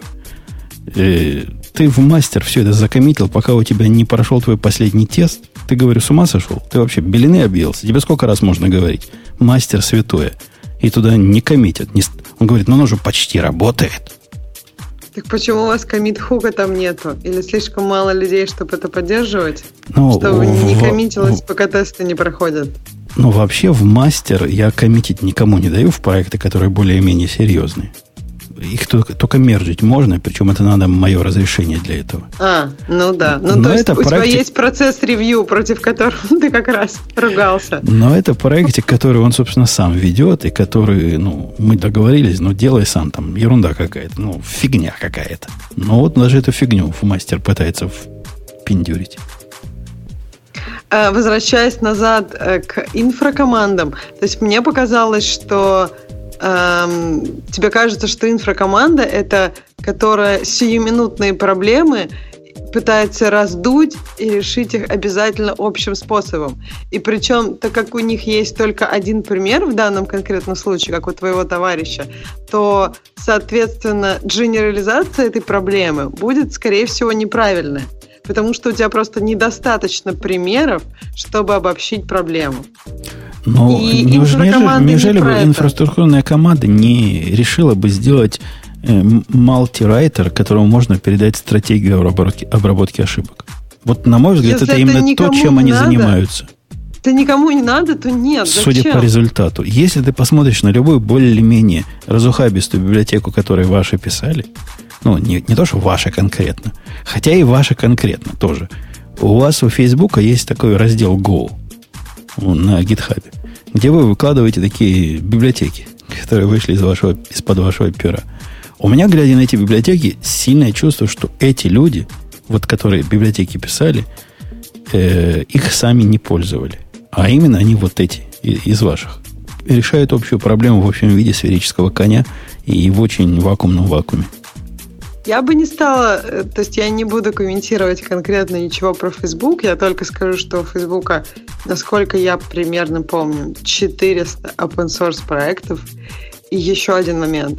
Я бы, когда смотрела на... Сейчас я очень так вежливо, не по-русски. Когда бы я смотрела на репозитории компаний, которые связаны с какими-то языками, я бы немножко вспомнила, какие основные языки и технологии используют компании. И если эти основные языки и технологии совпадают с тем языком, которым я интересуюсь, в общем, я бы обращала больше внимания на этот репозиторий. Если не совпадают, меньше внимания на этот репозиторий. Главная идея понятна? Не очень. Ты хочешь сказать, вы там на Go писать не умеете, поэтому не обращай внимания, что там наши чуваки наваяли. Э, это не про умение, не про... Это про э, уровень абстракции, который ваши пытаются туда внести. Вот я редко хвалю чужую работу, но если посмотреть на стандартную гошную библиотеку, то в большинстве случаев они вот этот баланс не повышать абстракции сверх необходимого с фанатичной твердостью пытаются держать. И иногда возникают вот эти WTF или ваты, знаешь, ват, как у нас пишут на, на Reddit. Сплошные ваты и WTF. Почему, например, вот это нельзя сделать так просто, как в других местах? А потому что они не хотят повышать уровень абстракции. И я их за это люблю, целую и, и уважаю. А мне кажется, это отличный пример. Ты просто вот этим примером, мне кажется, доказал мою точку зрения, как я бы не смогла и не придумала, как ее доказать. Давай так. Go, команда языка Go, это инфракоманда? Ну, трудно сказать. Это, это не та инфракоманда, которую я, ну, я вижу подожди. вокруг себя везде. Инфракоманды которые пишут языки, это редкость. Их по пальцам. Наверное, есть у вас такие. Наверное, есть в Гугле такие. Наверное, где-то еще в Oracle такие есть. Это не важно. Я не про них говорю. Я говорю про инфракоманды, которые существуют на Земле. На Земле они занимаются не тем, чем должны были заниматься, с моей точки зрения. В общем, я согласна, что есть инфракоманды, безусловно, которые уходят на ненужные уровни абстракции, которые абсолютно оторваны от тех людей, которые будут использовать их продукт. То есть есть много вариантов сделать неправильно. Я абсолютно с тобой согласна. Я это видела вокруг себя множество раз и продолжаю увидеть. Я, мой, моя идея была в том, что как любой процесс и как любую, то есть любое дело, инфракоманда и этот процесс можно организовать правильно. Это требует очень много работы тут недостаточно опыта еще даже накоплено. Но есть примеры, например, вот как раз язык Go, мне кажется, хороший пример. У них их идея и в том, чтобы сделать это просто, не повышать уровни абстракции. И они строго ей следуют. И они видят тех, кто ценит эту идею, кто вот как ты любит их и целует за это. Мне кажется, это просто хороший пример. То есть можно сделать хорошо. Но я согласна, что часто делают плохо. Да. И я, я вовсе не виню вот ваших высоколобых ежиков за, за то, что они делают плохо. А они, у них же проблема, ну, это практически как закон термодинамики. Или закон сохранения момента, или еще чего-то. Это закон физики. Абстракции не выдерживают первой встречи с реальностью. А уж про вторую встречу я вообще не говорю. Они с первую с трудом. То есть это юзабилити против реюзабилити. И да, это сложно. И не их это вина, а это их беда. Ну, мне кажется, что даже язык Go это тоже некая абстракция. Просто мне кажется, что ты, когда говоришь абстракция, э, подразумеваешь, что абстракция всегда какого-то высокого уровня. Ну, абстракция уровня, может быть... Да, я понимаю, да, да, да. Речь идет как раз про уровни абстракции, ты правильно уточняешь. Сложно придумать высокие абстракции, которые э, ну, используемые и переиспользуемые. Переиспользуемые вообще сложно, а даже используемые сложно. Примеры из жизни. Как я люблю примеры из жизни. На днях тут я писал последние, наверное, недели три. Я был закопан в такой процесс, который называется Exception Generation. То есть такая штука, которая смотрит на разные данные, их комбинации, и по разным неочевидным признакам понимает вот это конкретное данное – оно хорошее или плохое. При этом данные э, иерархические. То есть есть, например, ордер. Знаешь, ордер люди хотят купить Microsoft. Хотят купить угу. 500 штук Microsoft. Или продать, например, 20 тысяч штук Facebook. Надоел им Facebook, хотят его продать. купить Microsoft. И ну, это, знаю, это, назыв, это называется ордер. Вот продать Microsoft или купить Facebook. А когда они этот ордер передают на выполнение, на самом деле в жизни он не выполняется так. Купить, продать 50 тысяч штук. Никто, с другой стороны, нет такого, кто хочет противоположное действие на 50 тысяч штук. А есть кто-то, который нас хочет купить 100 штук, а ты продаешь 5 тысяч. Но твои 5 тысяч разбивают на кусочки, совпадают, чтобы были... Понимаешь, да? Вот по кусочкам продают. И вот то, что по кусочкам продают, называется трейды. То есть ордер состоит из набора трейдов. Такая иерархическая структура. То вот пришел ко мне бизнес и говорит, нам надо сделать анализ, который будет анализировать поведение ордера и поведение конкретных трейдов. Я их спрашивал, говорю, чуваки, вы понимаете, что это сути связаны? Ну, то есть поведение, допустим, если 10 трейдов плохие, то это может оказаться в результате плохой ордер. Они говорят, да, да, математику мы понимаем, но нас эта проблема не волнует. Нам необходимо либо ордер целиком, например, сколько времени заняло исполнение всех вот этих кусочков. Или с какой скоростью они все вместе в средней исполнились. Или какое количество из них ухудшилось или улучшилось в цене. Либо по конкретным трейдам. Ну ладно, сказал я, хотя мне это казалось неконцептуальным. Буду вам по отдельности их анализировать. И все шло хорошо, пока мы делали первые 10 анализов. И тут пришел 11 где оказалось, что необходимо оценивать не только ордер – и трейды по отдельности, но некую комбинацию из них. И тут наша абстракция дала течь, потому что придумал я ее на самом низком уровне. Ну, как, как задача стояла. Зачем нам лишние абстракции вводить? А теперь необходимо эти низ, низкие уровни в нечто более высокое объединять, для чего просто нет пока места. Вот этим уже так второй подожди, день занимаюсь. Нужно было взаимодействие именно ордеров и кусков этого ордера? Ну, грубо говоря, необходимо пересчитывать некие параметры ордера, э, угу. кейса на ордер, который абсолютно независим со всех угу. точек зрения, даже с точки зрения базы данных. Это совершенно независимый кейс. От того, какие трейды в этом ордере ухудшились или улучшились, а кроме того, даже иногда от других, других, но похожих. И этого знания начального не было ни у кого, когда мы этот проект начинали. Никому даже в голову не могло прийти, что вот такое может понадобиться. Так ты же сейчас все считаешь по трейдам, правильно? То есть у тебя есть вся информация по трейдам. Я считаю то, что называется trade level по трейдам, а то, что order level по ордерам. Это как бы взаимосвязанные структуры, но отдельно. Но они на разных уровнях как бы абстракции. Ну, и что... для того кейс будет, и для того кейс будет. Но, собственно, эти кейсы абсолютно независимые. Так, так с самого начала и задумано было. То есть, если ордер ухудшился, медленно выпол- выполненный ордер, то это кейс номер один. А если один из трейдов получил ухудшение цены больше, чем, не знаю, на 15 долларов, у них 15 долларов типа большой дел считается, то это значит будет другой кейс. По большому счету они никак не связаны. И были не связаны концептуально все это время, и всех это устраивало. Теперь возникла связь. А вносить связи в э, абстракции, в которые это не предусмотрено, сама понимаешь, еще та боль.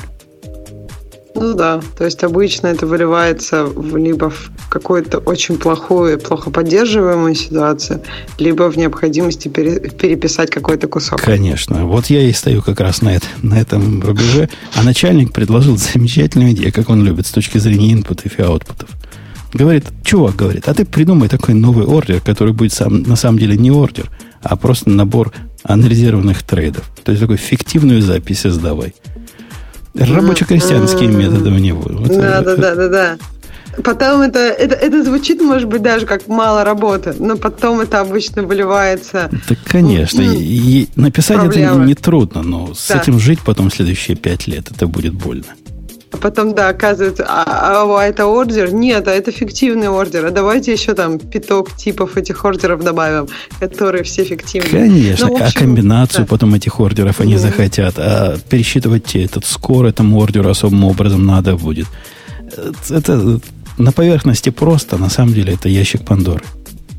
Это да, понятно. То есть в плане э, э, таких моментов я, конечно, согласна. Просто э, мне кажется, что могут быть другие примеры. То есть там у тебя, я так понимаю, что ты не, не очень долго жил с вот этой системой, и она тебе не очень долго как бы приносила какие-то плоды. То есть я, моя идея в том, что все когда-нибудь меняется, и любая абстракция в какой-нибудь момент перестанет быть полезной.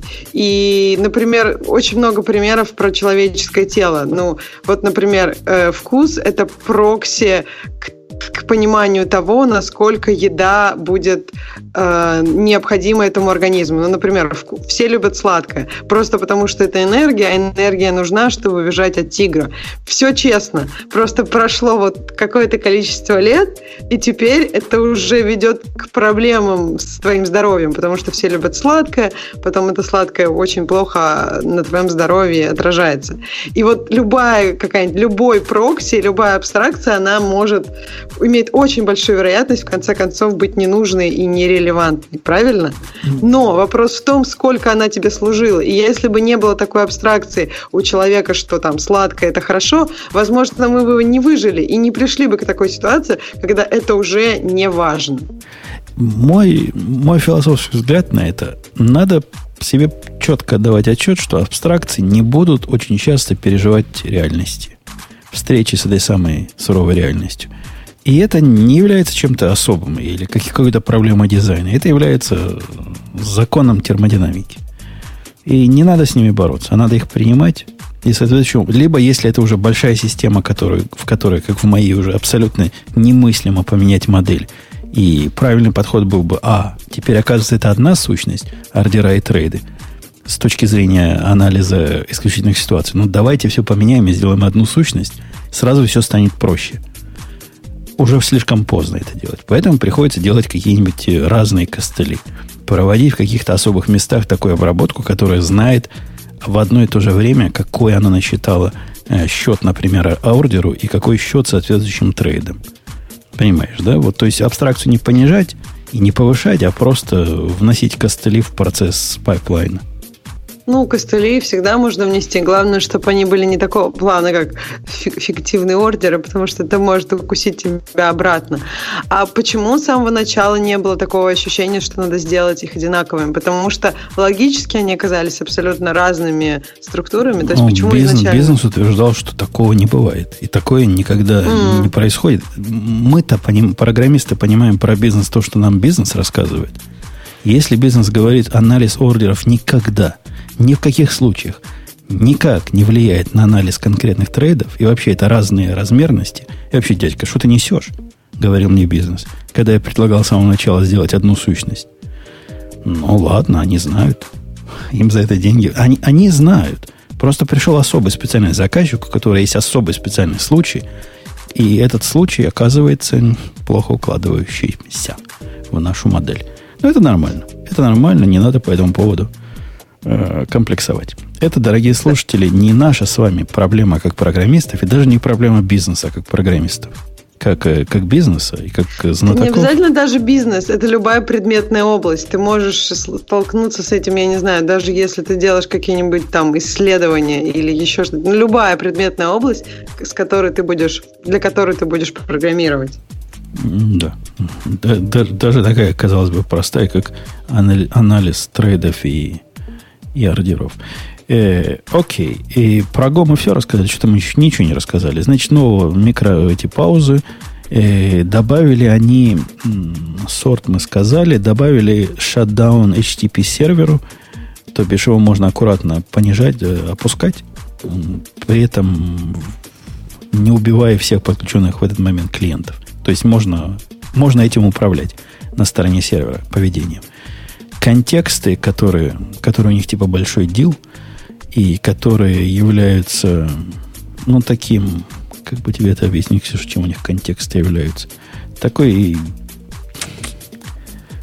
присобаченная к чему угодно структура данных, которая поддерживает разные штуки, типа cancels и, и тайм-ауты. Cancels и тайм-ауты? Ну, например, есть у тебя как нечто, что бежит само угу. по себе. Хорошо. И это нечто делает какую-то работу. И угу. это не... Ну, самый простой пример HTTP-сервер, да, открывает коннект, угу. потом этот коннект как-то там внутри что-то делает, какой-то результат отдает, и пользователь получает его. Так вот, угу. в момент, когда этот, э, твой, твоя штука проходит свою цикл жизни, она проходит через разные этапы. То есть вначале ты делаешь этому коннекту accept. С этого момента, например, ты можешь проверить где-то в каком-то месте какими интерсепторами, можно ли вообще этому юзеру заходить в систему или нет. То есть ты же не хочешь в каждый контроллер вписывать вот эту балалайку. А если ты решил, что юзеру можно, что с этим сделать? Например, пасконное знание его имя. Может понадобиться дальше в контроллере, правильно, в этой иерархии. Угу, да. Его надо где-то сохранить. Вот эта штука, в, в котором его сохранить, это контекст. Не-не, я так и подумала с самого начала, что контекст это просто такое место, куда ты можешь... Но это как dependency injection, по сути, но да, ты его так, передаешь явно всюду. Такой явно передаваемый key value store, uh-huh. но кроме того, из-за того, что у них же там все на горутинах и на, на этом CSP сделано, возникает очень частая проблема – которую контексты в том числе пытаются решить, а как вот нечто работающее, типа контроллера, который работает в, своем, в своей горутине, а как проконтролировать, сколько времени оно там работает? Как ему сказать, остановись, чувак? А как mm-hmm. понять, когда он остановился? Mm-hmm. А как выдержать какие-то тайм-ауты? Ну, контексты под это как-то не пришей кобыле хвост, и я бы разделил вот такие value и, собственно, события по, по управлению – флоу в разные абстракции, но они не любят придумать абстракции.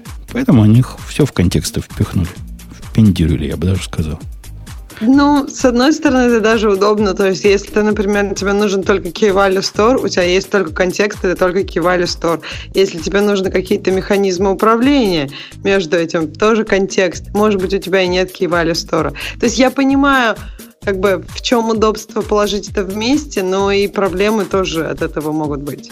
Ну да, из-за того, что он общего вида Key Value Store, а этот язык не поддерживает никаких дженериков и никаких э, таких э, общих э, видов выразительного программирования, этот контекст с точки зрения Key Value Store сакс. Там можно Но интерфейсы хранить сплошные. Да. Ну, как, да? как в питончике mm. в каком-нибудь, да. Что хочешь, да. или в JavaScript засунь туда, возьми и, и, и молодец. И будет тебе ну, счастье. А когда ты берешь это, ты это кастишь как-то, чтобы ну, потом ну, использовать? Ну да, если, если ты правильный программист, ты его кастишь и даже проверяешь, смог ли ты его прокастить или нет.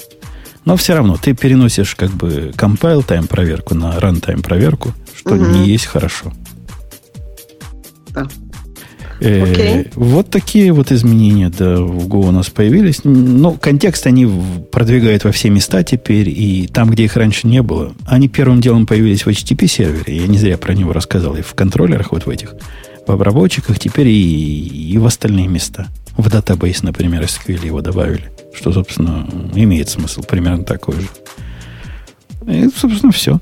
HTTP 2 push добавился, если вам это, это важно. Мне не особо. А, окей. Вот эту тему мы покрыли. Покрыли, покрыли. Что теперь покрыли. про роботов? Которые не человек. Ну да, у нас есть тема про роботов. Ты не читал так далеко? Я пытаюсь, я помню, я ее пис, писал. Я помню, там был Билл, Билл Гейтс, помню, да? Что-то нес да. такое. Но мне кажется, что ты должен быть совершенно против этого. Ты же против различных регуляций. Я могу пока рассказать, пока ты ищешь. Давай. А, Билл Гейтс.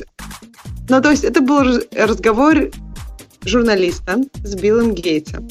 И мне кажется, что название статьи, оно более сенсансо... сенс... такая прям сенсация, жареная, по сравнению с тем, что Билл Гейтс на самом деле сказал. А, разговаривал журналист Билл Гейтсом про то, как должны меняться государственные регуляции при том, что множество работы будет, будут, будет, будут делать роботы. И, в принципе, мы потихоньку идем, в этом направлении. То есть, если, например, какая-то компания все же выпустит машины, которые ездят сами без водителя, то, например, перевозка грузов вполне может стать абсолютно делом программного обеспечения, а не людей. И это будет, в общем, до, до, довольно выгодно многим компаниям. И Билл Гейтс сказал, что нужно сделать специальные налоги для роботов, потому что иначе общество будет очень против технологий. Мне кажется, я вижу в этом рациональное звено, потому что сейчас многие люди боятся технологий. И если мы не хотим, чтобы люди, я не знаю, взрывали компании технологические и атаковали их, то, наверное, есть смысл, чтобы были какие-то адекватные налоги, и есть смысл, чтобы эти деньги шли на развитие, например, на то, чтобы переучить людей заниматься какими-то другими профессиями. Например, если ты раньше был водителем, то сейчас сможешь быть... Я не хочу обидеть никакой язык программирования, поэтому просто скажу программистом. На PHP. Ну, я Хотела думала, да. JavaScript, конечно. Я хотела да. сказать JavaScript, да, PHP. Ну, не хочется никого обижать. Просто программистом. И, может быть, в тот момент, когда мы будем уже вот встречать эту проблему, у нас появятся какие-то более простые способы, чем PHP и JavaScript программировать. То есть они будут какие-нибудь программировать картинками. Надевая, надевая свою республиканскую кепку козырьком вперед, Мгм.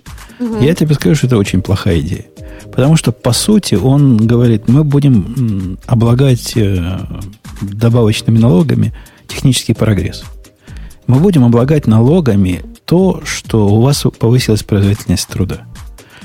Если убрать вот эти глупости, которые он тут пытается рассказать, что раз если робот делает на 50 тысяч, то, что раньше в тысяч в год, что делал бы человек, который бы получал 50 тысяч в год, поэтому он должен платить робот, то есть компании, которые их используют налоги, он, по сути, предлагает ввести какой-нибудь новый налог, например, на добавленную стоимость. То есть мы будем с любой стоимости новой, которую мы создаем, платить налог. Потому что неважно, как она создалась, а скоро всю эту стоимость будут только роботы создавать. То есть он как раз наказывает компании за, за то, что они продвигают прогресс. С другой стороны, идея, снимая свою кепку республиканскую и поворачивая козырьком назад, идея о том, что народ можно переучить, это, кстати, тоже республиканская идея, Ксюша, которая, мне кажется, со временем, как я смотрю на людей вокруг себя, все менее и менее реальной.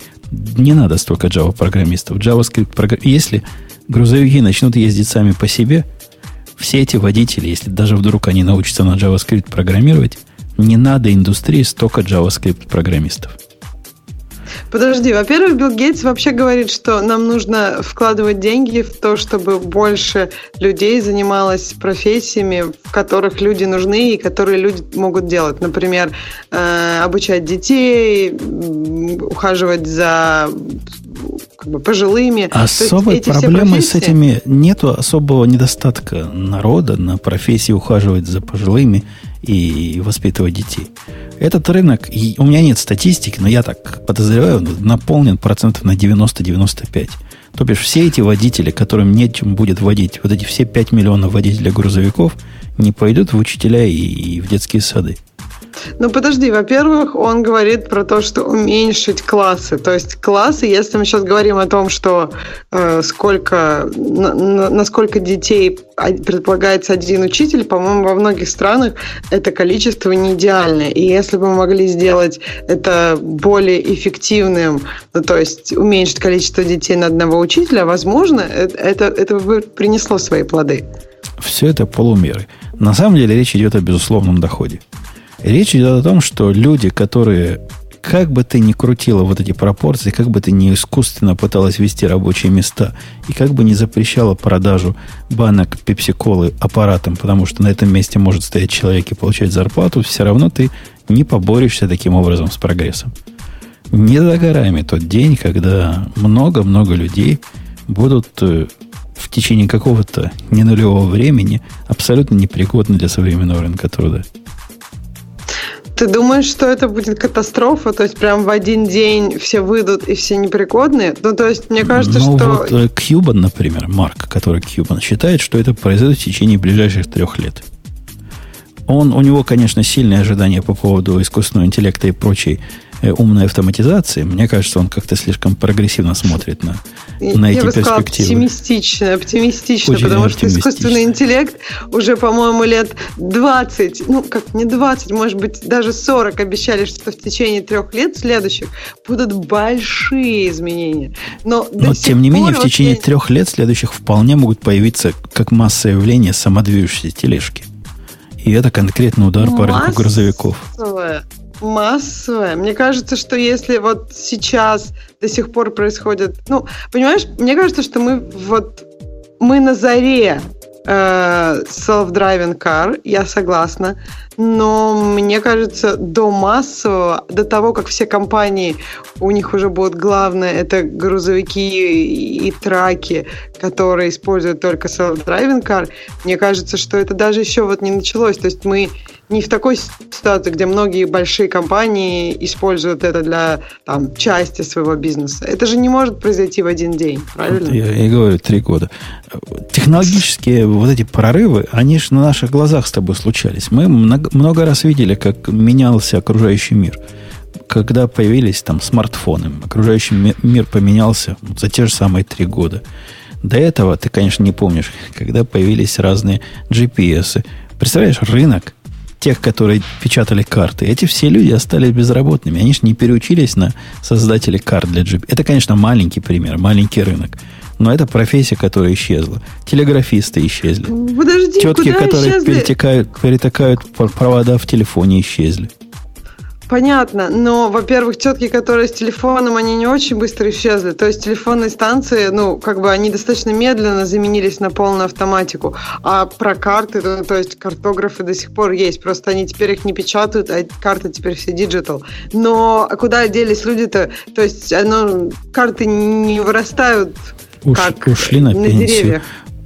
Когда в далекие времена бабушек и дедушек, когда действительно тетки, перетакающие провода, исчезали в течение 50 лет, то понятно, они могли просто вымерить как класс, новых не учили, а эти вышли на пенсию, все, все хорошо, все спокойно.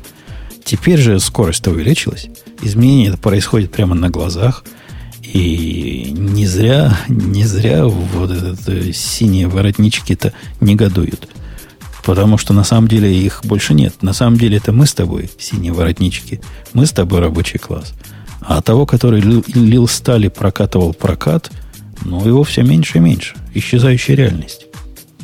Ну подожди, если мы говорим, например, про Китай, там есть огромная армия людей, которые собирают айфоны. Ты же знаешь эту историю, что айфоны собираются не автоматически, что там еще так, ну, то есть там очень маленький процент всех процессов по сборке айфона происходит автоматически. Очень много всего делается руками, просто потому что это дешевле. Конечно, это технологическая проблема.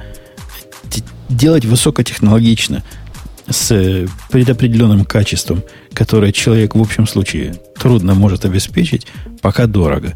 Но, в общем, уже это тоже уже вчерашний день. Тот же самый Apple перенес производство своих кого? MacBook Pro, по-моему, да?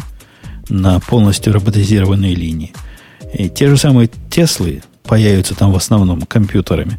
И профсоюзы пытаются туда влезть и, и как-то добиться э, своих профсоюзных э, штук. Э, этот процесс идет. И я не вижу простого решения. Простые решения, типа э, люди переучатся, слишком все быстро происходит. Не успеют переучиться. Вот не успеют, с одной стороны. А с другой стороны, даже если переуспели, если даже JavaScript за 24 часа и всех научим кодить, то нам столько кодеров на JavaScript просто не надо. У меня есть прямо вот много возражений. Во-первых, ты уже сказал, что уже мы там синие воротнички, и никто там не льет сталь.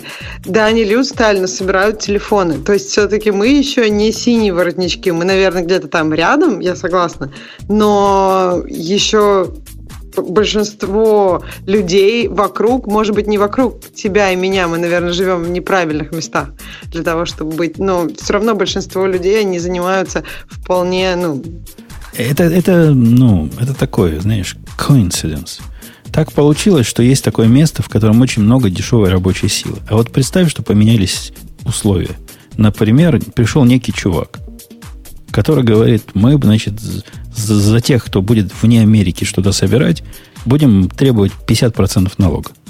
30% налога. Пришел чувак, то есть как ну, бы... вдруг пришел такой чувак, мало ли. Вдруг пришел, ну, как бы такой почти и пришел. Ну, такой Нет? и пришел. И, и теперь что будет Apple делать? Apple, который собирает эти айфоны, они понимают, что продавать айфоны за тысячу долларов, вот на 30% повысят стоимость труда, будет, наверное, плохо. Они захотят сохранить более-менее цену. И сохранить ее они не смогут, перенеся производство в Америку. Единственный способ их полностью убрать людей из процесса. Ну или как можно больше убрать людей и поставить роботов, которые смогут это делать дешево, надежно, адекватно, и им не надо платить столько, сколько профсоюзы требуют. Подожди, но тогда же нужно такой же налог на экспорт вводить, потому что иначе у как бы иностранных производителей будет конкурентное преимущество. Ну, то есть, если я Samsung, и я делаю эти телефоны дешевле, я могу продавать эти телефоны, я не знаю, вот Apple будет тысячу стоить, а я 300 долларов. Такой а, же. А это тебе про нафту, TPP, про все прочее надо почитать. Тоже против чего этот чувак сильно выступает? Ну, я, нет, я, я, я слышала про это, просто я имею в виду, что я как раз хотела подчеркнуть, что это очень комплексные меры, и это очень сильно изменяет ландшафт. И, ну, в общем, мне кажется, что это может произойти, но, опять же, не так быстро. Не произойдет это за ночь. А почему ты считаешь, что не нужны ну, как бы отрасли не нужно больше программистов. Я помню, ты расстраивался, когда ты искал программиста, и только один китаец Нет, отрасли, несомненно, нужно больше программистов. Но мне да. кажется, порядок э, требований отрасли, если, например, отрасли сейчас, ну, с головы, угу. надо 50 тысяч программистов на JavaScript, мне кажется, это, кстати, число близко к реальности. Или, да, например, 70 тысяч программистов на Java, то вот это то число, которое надо от отрасли она не вместит в себе 5-10 миллионов людей, которые перейдут с э, механических работ. Но никак не вместит. Ну, то есть ты считаешь, что нужно создавать каким-то другим образом эти рабочие места? Потому что ты же понимаешь, если сейчас будет вокруг 10 миллионов недовольных, ну, обычно в этот момент начинается война или что-нибудь еще такое же. Да нет, война Потому не начнется. Это нужно... будет, будет entitlement, ну, будут им деньги выдавать.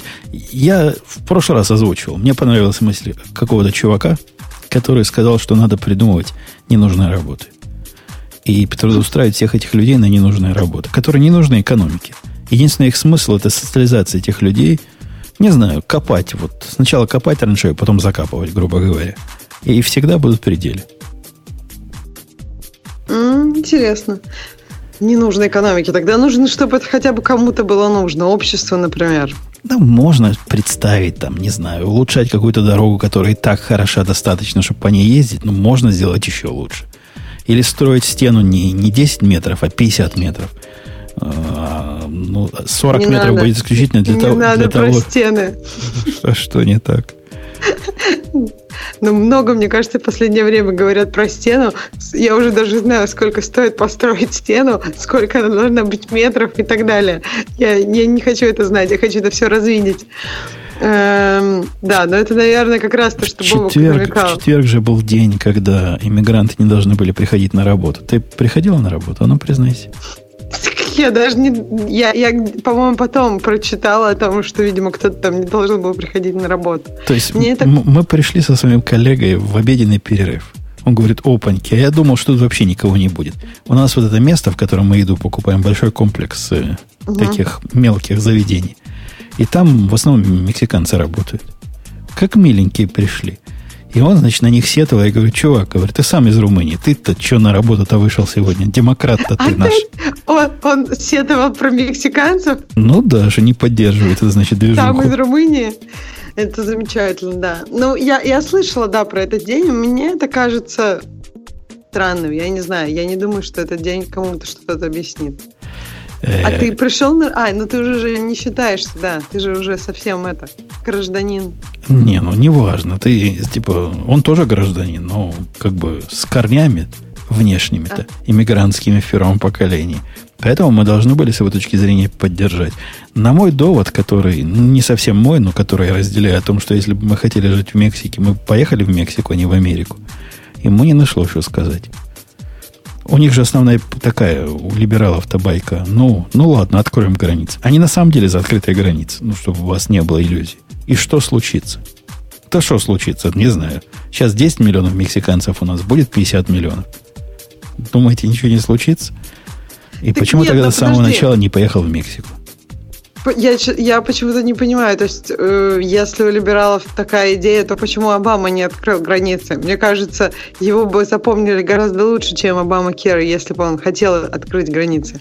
По-моему, нет идеи а потому открыть что, границы. Заника, есть разделение властей. И вот такую штуку законом можно и не законом провести, но мы видим, что происходит с, с приказами президента после того, как его меняют. Как сейчас с Обама Кера произойдет.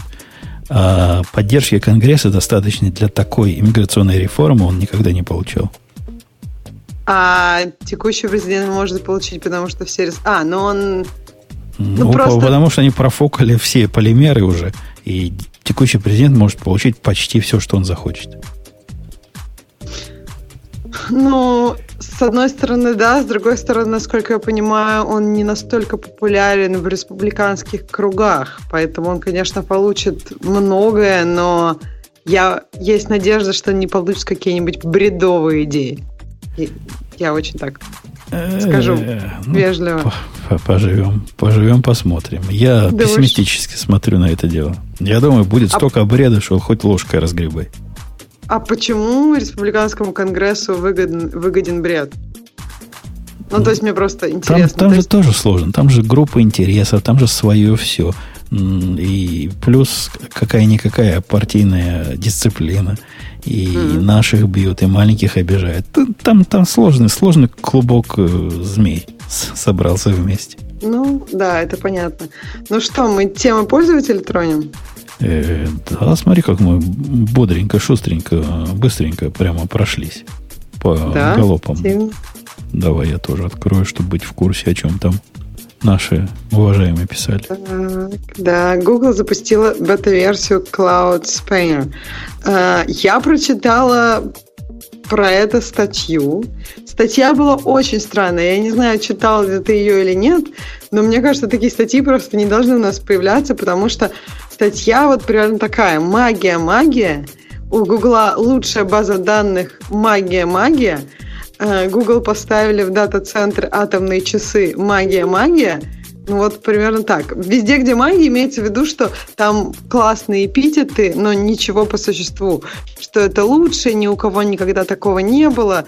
И совершенно непонятно, что лучше и чего ни у кого никогда не было. Потому что, мне кажется, атомные часы в дата-центре это ну, не что-то так никто никогда до Гугла не делал. Я думаю, если мы говорим про передачу там, биржевых данных, где очень важно как все происходит. Там, я надеюсь, что есть где-то атомные часы. Где-то. Я поэтому сижу весь облученный под этими атомными часами.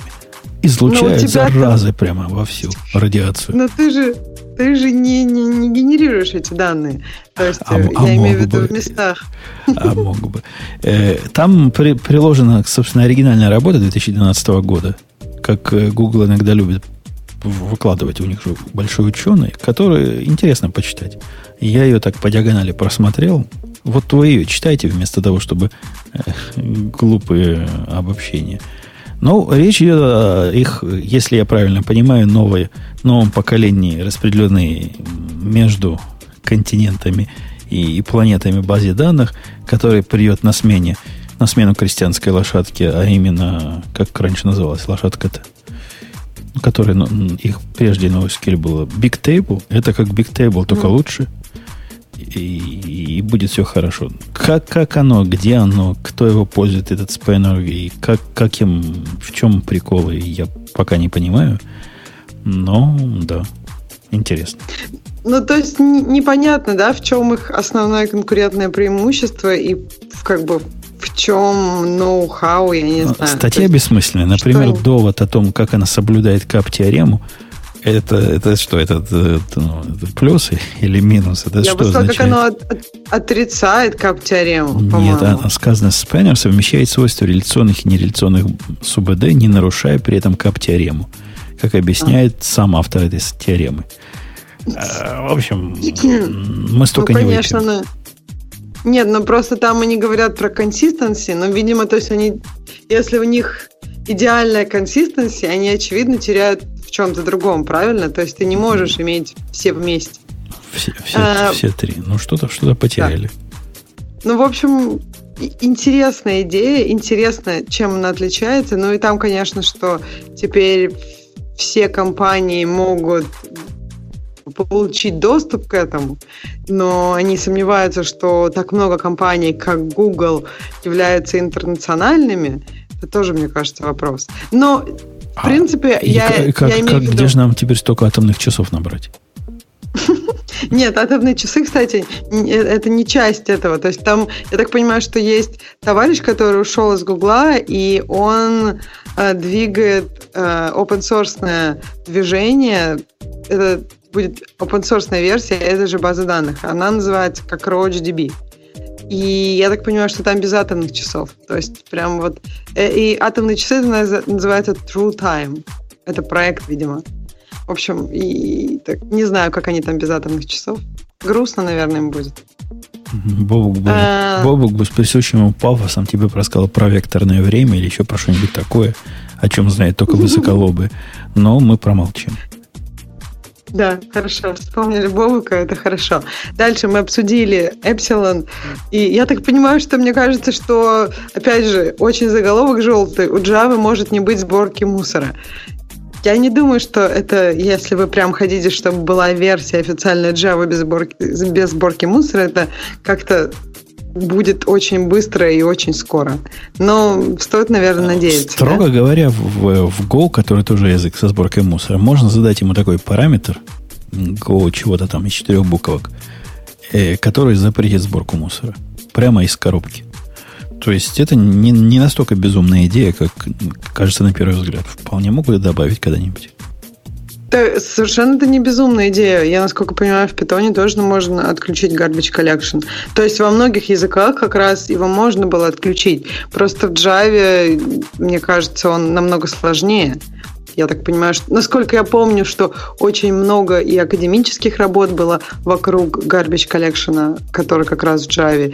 Поэтому, наверное, не так просто его отключить. Так что меня вообще удивляет почему нет простого способа его отключить и почему это нужно делать каким-то отдельным проектом, который называется Epsilon. Э, Дальше у нас есть статья от Линуса Торвальца, и он, я так понимаю, говорит просто, типа, хватит заниматься ерундой и, и работайте. Ну, в общем, ничего нового ни про идею, ни как бы про стиль Линуса. То есть все хорошо. Как бы Линус не меняется. А, а на, что, на что наш диктатор-то наехал? А вот интересно. Он, он, он всегда на что-то конкретное. Его кто-то, вот как, как мой поляк меня достает, или мой румын, или мой китаец. Я после этого генерю какие-то концептуальные мысли. А его кто достал? Я так понимаю, что он сказал, что э, весь этот хайп это не там, где настоящая работа, настоящая работа в деталях. И я так понимаю, что это было Open Source Leadership Summit в Калифорнии. И он сказал, что инновации в индустрии э, как бы очень много говорят о всяком булшите, и, в общем, каждый типа может говорить булшит, но нужно работать вместо этого, вместо того, чтобы говорить булшит. В общем, вполне логичные мысли. И очень не новые для любого события в Калифорнии. Потому что, мне кажется, события в Калифорнии делятся на, на два типа. Одни просто говорят булшит и мечтают, что, в общем, тоже полезно. Если никто не будет мечтать, не очень понятно, куда двигаться. Э, А другие обсуждают какие-то конкретные вещи и, и двигают что, вот то, о чем намечтали лет 10 назад, в какие-то адекватные формы. Так. Окей. А я задумался, вопрос к тебе, как представителю э, лучшего пола. Я М, красиво хорошо. сказал? Да. Что вы, девчонки, такое делаете с педалью? У меня к тебе вопрос Педали? просто прямой. Да, что вы такое делаете? Как кто-то из вашей братьи, Сцепление се- сестры, газа или тормоза. садится за мою машину, у нее сразу Мгм. вырастает расход бензина. Я не могу понять, что ж вы такое делаете. Странно. Не знаю, у меня в семье наоборот. То есть у мужской половины населения расход бензина гораздо больше, просто потому что мужская половина населения моей семьи очень так агрессивно по-русски водит. Конечно, А я, прям- я, я сажусь в машину, я отключаю экологический режим, то есть не даю переключаться Вот, да, этой то есть машинке должно быть на, пожестче. на восьмую скорость на каждый чих. Иногда даже по настроению включаю спортивный режим, когда она ездит все время на третьей передаче, на четвертой. А это разные вещи, что ли? Отключение экологического режима и включение спортивного? Ну да, экологический режим всего лишь запрещает раннее переключение на высокие передачи, а спортивный там много чего другого еще умеет делать. Но спортивные обороты поддерживает, очевидно. Он, ну, во-первых, обороты, то есть он контролирует трансмиссию вот эту, которая не uh-huh. совсем трансмиссия, а во-вторых, он еще делает жесткое управление, и разные другие параметры тоже меняются. Uh-huh. И. Ну. Ладно, скажу хуже. Когда я включаю шифтеры, вот эти, которые на руле, для переключения uh-huh. скоростей руками, это, uh-huh. по-моему, самый худший режим, который можно придумать с точки зрения экономии бензина. Подожди, почему на как бы машине с ручкой нормально происходит? Ну, то есть, когда ты сам управляешь, почему или ты так агрессивно водишь, что ты все время на второй? Ну, я ж не смотрю на, на датчики. Когда ее переключаться? Когда она загудела. Когда она загудела, это у меня на 6 уже тысячах. Да, да. А ну, до 6 да, тысяч никакой автомат не доводит. Даже в самом спортивном режиме. Короче, да, при всем при этом, любая моя поездка улучшает э, э, мили на галлон показатель. Каждый раз а я, я сажусь и улучшаю. А я знаю ответ ты ездишь далеко в Чикаго по трассе, нет, по трассе всегда нет, меньше это, расход. Это дешево. А женская это, половина по городу. Если бы было так, я бы сам догадался. Но я езжу за девочкой куда-нибудь ее отвезти, к друзьям привезти, все по городу. Все то же самое. Те же самые входные параметры. Нам слушатели говорят, что они чаще тормозят. Жена сказала, что девочки тормозят чаще. Не знаю, так насколько чаще надо тормозить. Так Это нужно тоже... вообще по-спортивному ездить, как одной ногой на газ, другой на тормоз одновременно. Я не представляю, что вы делаете с ней. Ну, я не знаю, ты можешь камеру поставить. Я говорю, что это не все девочки. Видишь, я, к сожалению, развею твое представление о том, что это какой-то шаблон. наезд мой. Тебе нужно, да, видимо, разбираться в конкретном В конкретных случае. девочковых случаях. Ну ладно, да, потому будем, что будем разбираться. У меня такого нет. У меня бывает, что мне хочется как-то поездить, когда, может быть, я не знаю, может быть, ты как ты ездишь, например, по Гуглу, и тебя Google ведет. Вообще, самый большой расход в пробке, правильно? Поэтому я да бы тоже не факт. Там есть какие-то страны, от пробки зависит. То ли ты стоишь, то ли едешь в них, там по-разному бывает. Не-не, а это наверняка как-то они, они часто тормозят и часто газуют. Или, например, когда жена увидела, что я еду ну, самокатом машины, знаешь, она разогналась. Mm, ну, зачем мне, двигателем? Не-не, зачем мне на газ нажимать, а. если и так она уже едет? А mm. это лучший расход бензина, как можно себе представить. Он ну, говорит, да. не, я так никогда не делал. Не, не, никогда. Почему? Ну, как я так люблю как, делать. Как-то не делал. Особенно с горки. С горки и потом на горку можно даже без газа. Ну, ну на горке лучше добавить, конечно. Ну, вот такие. В общем, загадка загадка. Она не признается, что она делает не так, но будем ну, разбираться. Интересно. При этом у нее на самом экологичном режиме. На восьмой передаче буквально на 40 милях в час. И все равно хуже, чем у меня. Как? Как? Почему? Где? Зачем? Какая-то это, да, это какая-то ваша, ваша семейная загадка. Может, тебе камеру поставить? Может, у тебя жена там как-то сливает бензин? Я не знаю. Накручивает счетчики эти, чтобы ухудшить показатели. А, Окей, следующий в общем, у нас есть следующая статья, которую я много раз видела, но так ни разу не прочитала, потому что название выглядит очень странным. Большая зарплата – причина, из-за которой Google покинули ветераны, работавшие над проектом беспилотного автомобиля. Ты слышал что-нибудь? Об этом писал Bloomberg. То есть это такая большая тема. Но я так и не понимаю, как может быть большая, как может большая зарплата вести к тому, что много людей покидают проект. То есть, в смысле, они уже все заработали, уже больше не хотят работать? Ну, в этой оригинальности сказано, что у них помимо зарплаты были бонусы из-за того, что проект сильно э, ценился там у них в Гугле. И mm. со всем с этим вместе, к 15, к концу 2015 года все эти выплаты настолько стали неадекватными, что люди просто собрали деньги, накопили, говорят, о, нам уже на пенсию хватит, нафиг нам дальше эту гайку точать. И ушли. Mm. Ну, это как-то интересно, потому что, ну да, взяли деньги и ушли. При этом двое сотрудников назвали ситуацию фразой FU money. То бишь, это как-то противоречит. То есть, если они настолько получали, им на эти деньги потом FU говорить? Неприличное слово. Типа вы нам платили, платили, а мы все равно уйдем к кому, кто платит меньше. Какие тут противоречия есть? Нет, просто разговор о том, что э, как бы они же могут остаться на этом проекте и продолжать получать эти деньги, понимаешь? То есть это не про то, что как бы FU money, это про то, что я как бы готов пойти на уступки и не получать больше никаких денег, но заниматься тем, что мне будет интересно. Но опять это вопрос о том, ну, насколько этот проект был неинтересным для людей, что они только держались за деньги. Просто если проект интересный, то люди, если им нравится этим заниматься, то почему бы они решили все разом взять и уйти? Немножко, в общем, странно. Я понимаю, что да, Видимо, не все, видимо, не разом, видимо, не ушли, и, видимо, все это будет полнейшее.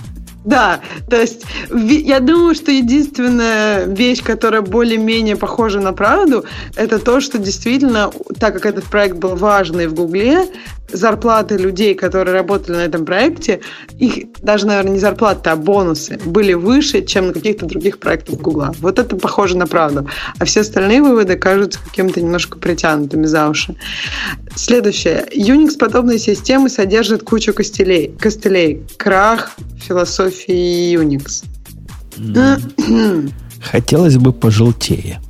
Но желтее некуда. Да, желтее некуда. То есть, я не знаю, первый вопрос, а, а что содержит какие-то костыли? Любой программный продукт содержит костыли. Unix сколько лет, простите? Больше лет, больше костылей. Больше абстракций было сломано, а, как бы, а, жестокую реальность.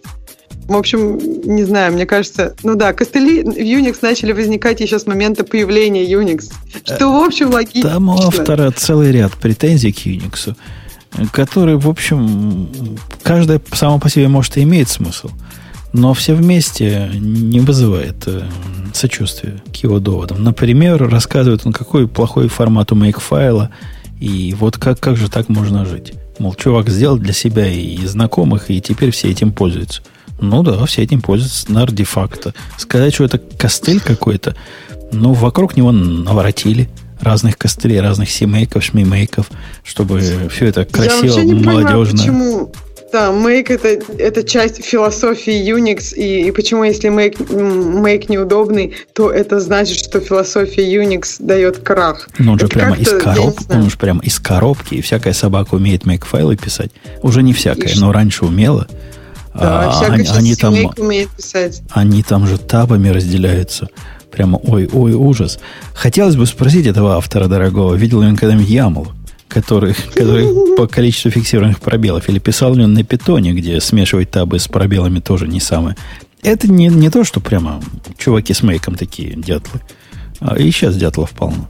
Так что вы не, не принимайте это близко к сердцу. То, что в разных местах лежат пакеты, ну, по историческим причинам, то user, то user bin is bin, потом все это доросло до user local, user local bin, opt, srv, там и все прочее. Ну, ну, рили, типа, ну, кого это так сильно уж волнует, что у нас крах философии? Где здесь философия? Мне кажется, что просто э, человек представлял себе, что Unix будет чем-то идеальным. Ну, то есть таким, я не знаю, абсолютно белым или абсолютно черным. Ну, к сожалению, в жизни нет каких-то больших систем, которые абсолютно идеальны. Мы можем посмотреть на человеческий организм ну, там очень много костылей, очень много дублирующихся систем, и как бы, ну, как развивалось, так развивалось, исторические причины. То есть это не хорошо, но это и неплохо, это просто реальность, и а Он, если вам что-то не нравится... У нас же есть контрпримеры систем. Это как раз тот самый по, наше продолжение с тобой разговора про внедрение абстракции сверхнеобходимого. У нас есть примеры, вот там он ругает в том числе почему всякие программы хранят свои параметры в своем собственном виде. И как доколе, как, так, как жить так можно. Это тоже немножко надуманная проблема, потому что ну, системные, системные вещи хранят в более-менее определенных местах. И все эти места более-менее знают. И даже они в зависимости от того, чего ты там используешь, систем там какой-нибудь или еще чего-то, все эти конфигурации как-то почти стандартизированы. Да, конечно, лежит там etc password, etc shadow и всякие прочие текстовые файлы, но, но это не, не, неплохо, не хорошо. Это так, так получилось. Но а чё, чего, автор хочет? registry, в котором все прекрасно придумано, о L2 какой-нибудь, где программы компонентами друг с другом общаются, ну, уже пробовали. Да, мне тоже кажется, что это, наверное, если интересно писать такую статью, то, наверное, можно было написать про Windows то же самое. Ну, то есть найти в Windows вещи, которые хороши, которые не очень хороши, сравнение проектов. То есть мне кажется, что это такой более общий разговор про устройство различных операционных систем. И, ну, в общем, мне кажется, наезд какой-то странный, на детали какие-то. В общем, статья можно почитать. Но это вот, знаешь, Следующий... наезжают, например, говорят, у Гугла, мол, хороший toolchain, но приходят вот такие, ну, которые про крах кричат и говорят, какая же хорошая. Если вы Говет запускаете, он никогда не возвращает, я не помню, по-моему, про Говет. Если падает error код э, не нулевой, а что-то на STR пишет, а остальные, значит, не так работают. Все, весь toolchain к ядрене фени выбросить. Ну да, не докопали, ну да, не додумали. Может, когда-нибудь поменяют, хотя уже из-за совместимости вряд ли. Но надо принимать реальность, потому что у остальных еще хуже. Ну, в общем, мне кажется, да, но нужно принимать реальность, нужно сравнивать реальность с другими похожими вещами, и если вам не нравится реальность, пишите свое. Не факт, что вы напишете идеально, но, возможно, какие-то здравые идеи там будут, и кто-то потом, возможно, их возьмет а вот мы, как, как Ксюша, гид не любим за непродуманность и дикий совершенно юзер-интерфейс его всего – ну, ничего ж, ну, ну, едим этот кактус, хоть он и колется. Нормально. А мне нравился гид. Он какой-то, по-моему, очень понятный. Я не знаю, у меня вот как бы state of my mind очень хорошо с гитом, прям очень гладенько совмещается. Не знаю, но сейчас я уже, правда, Меркурил. Вот Меркурил мне, кстати, было тяжелее. Но мне кажется, это не потому, что он как бы он просто немножко очень похож на гид, но немножко другой. И когда ты пользуешься чем-то очень похожим, но немножко другим, гораздо больше какого-то непонимания возникает. Потому что ты вроде все делаешь как обычно, и вроде 90, ну, не 90, 70% случаев работает, а 30% совсем вот Не, ну не ты, туда. ты, ты, в, в Меркуриал попала, когда он уж совсем как гид, когда у него букмарки появились. А мы, да. мы, мы-то старожилы жили, когда бренчи там были и бренчи там были и означали абсолютно разные вещи. Так подожди, но сейчас они тоже бренч означают разные вещи. Тут это называется бренч, там букмарк. И ну, вот, все вот эти разницы в названиях, они поначалу, вот момент перехода, они ах, прям... Ну да, но сейчас хотя бы ты можешь поставить себе такую табличку. То, что называется бренчем в Гите, это на самом деле букмарк в, э, букмарк в Меркуриле. А то, что называется бренчем в Меркуриле, Такого просто нет в Гите. Нет в Гуте, да. Я, ну вот хоть, хоть как-то, как-то можно сопоставить. А, По-моему, то, что называется бренч в Меркурии вообще никому не надо. Даже людям Меркурия. Как? А мы сколько лет жили с, исключительно с named branch, все было прекрасно, хранили всякую историю, и нету вот этих плавающих мета, как у вас в Гите. Э, я, я бы бренча предпочитал. Вот э, меркуриевского стиля, если бы все не сидели на Гите. Ну да. Ну, я говорю, что у меня не было такого периода, когда я сидела на этих бранчах, и сейчас они мне кажутся каким-то очень странными. Ну, зачем мне он нужен, если есть букмарки, к которым как-то уже привык? Костыли а, пишет общем... Magic Cookie, надо прятать в отдельную подковер, как GUIX. Да-да-да, то недавно я какой-то GUI запускал, а где-то там у него внутрях было сказано, пытаюсь пытаться везде делать ребейс, э, но мин, минус, который NoFF, знаете, вот этот, no, ну, чтобы не no fast forward, который. И что-то оно у меня зашло в такое состояние, когда ребейс за, э, заломался, ну, из-за конфликта. Но ни континью, mm-hmm. ни аборт ему сделать нельзя было почему-то. И, понятно, какое-то пасконное знание мне поможет, но вот этот гуй дает совершенно пугающее. Я пытаюсь починить как могу, как я понимаю. Он говорит, чувак говорит, сейчас я тебе сейчас такое намерджу после твоего поломанного э, ребейса, что у тебя половина сорцов пропадет. Ну, полезное, полезное предупреждение. Ну, ничего, у меня не, ничего не пропало. вообще очень-очень хардкор. Я не люблю вообще GUI с репозиториями, и я вообще, когда возможно, предпочитаю черепикать что-нибудь куда-нибудь, потому что вот это вот, вот это дурацкое состояние репозитория, когда у тебя даже головы нет, когда ты в процессе мержа, и у тебя там ни контини, ни аборт нельзя сделать, и вообще вот ты так сидишь, у меня такое вот ощущение, что все потеряно. Мне гораздо проще всегда быть в понятном, идентифицированном состоянии и просто взять и черепикнуть что-нибудь куда надо. Ну, это, конечно, не подходит для ситуации, когда у тебя там, я не знаю, 150 комитов или даже 20, не будешь их черепикать по одному. Но когда, например, один, один или два, то я даже нет, не, не вмерживаю это сразу автоматом. И правильно. Или git hard reset и, и все заново. Нет, это, это страшно. Э, так, okay. значит, у нас есть последняя тема, которая очень такая интересная. А, она о том, что в Германии, в Мюнхене был проект а, перевести всех государственных чиновников, 15 тысяч компьютеров, на немецкую Ли Макс. И сейчас они переходят обратно на Windows, потому что не осилили. Потому что... Вот ты знаешь, как я отношусь к баянам. Я всегда за. Но вот этот, по-моему, уже перебивает баянистость. По-моему, а, по-моему да, и в четвертом году Нет. начали переходить, а в двенадцатом угу. году уже отказались. Ну вот да, и сейчас они откатили полностью на Windows. Но я тоже не очень понимаю. То есть это как-то... Типа вернули. Ну, да, ну что же вы хотите? Ну, винда наша все он. А еще лучше реактос поставьте. И будет вам, чуваки, в Мюнхен счастье. Ну, мне кажется, что очень интересный пример, который они приводят, что вот SAP, например, не работает на Linux. Мне кажется, вообще Linux и пользовательские компьютеры это до сих пор ну, достаточно большой вопрос. То есть, если вы хотите пользоваться этих компьютеров, зачем вам вообще? Вам вообще один браузер нужен. Если ну, то есть это все какие-то очень сложные. Почему у SAP, например, нет веб-клиента, тоже странно. Ну, Зачем а всем как, 15 как тысяч это, компьютерам SAP? Как это они выяснили через 8 лет, что SAP не работает? Чем они 8 лет занимались? Где деньги, Зин, хочется спросить. Ну да, похоже на какой-то такой распил. Если бы это было в России, можно было подумать, что получили промоушен те, кто придумали перевести на Linux, и потом получили промоушен те, кто обратно перевел на Windows. И все, Зуб, в общем, довольны. Торвальдс доли, он эти плитки явно продавал им. Да, это точно. Ну, в общем, на этой позитивной ноте, что у всех все хорошо. Заканчиваем? Ок, Подбиваем? Ок, ок, ок, ок. Подбиваем. Э-э- выпуск был какой-то 543, 534 скорее, который не хочется произносить в неправильном порядке. 534.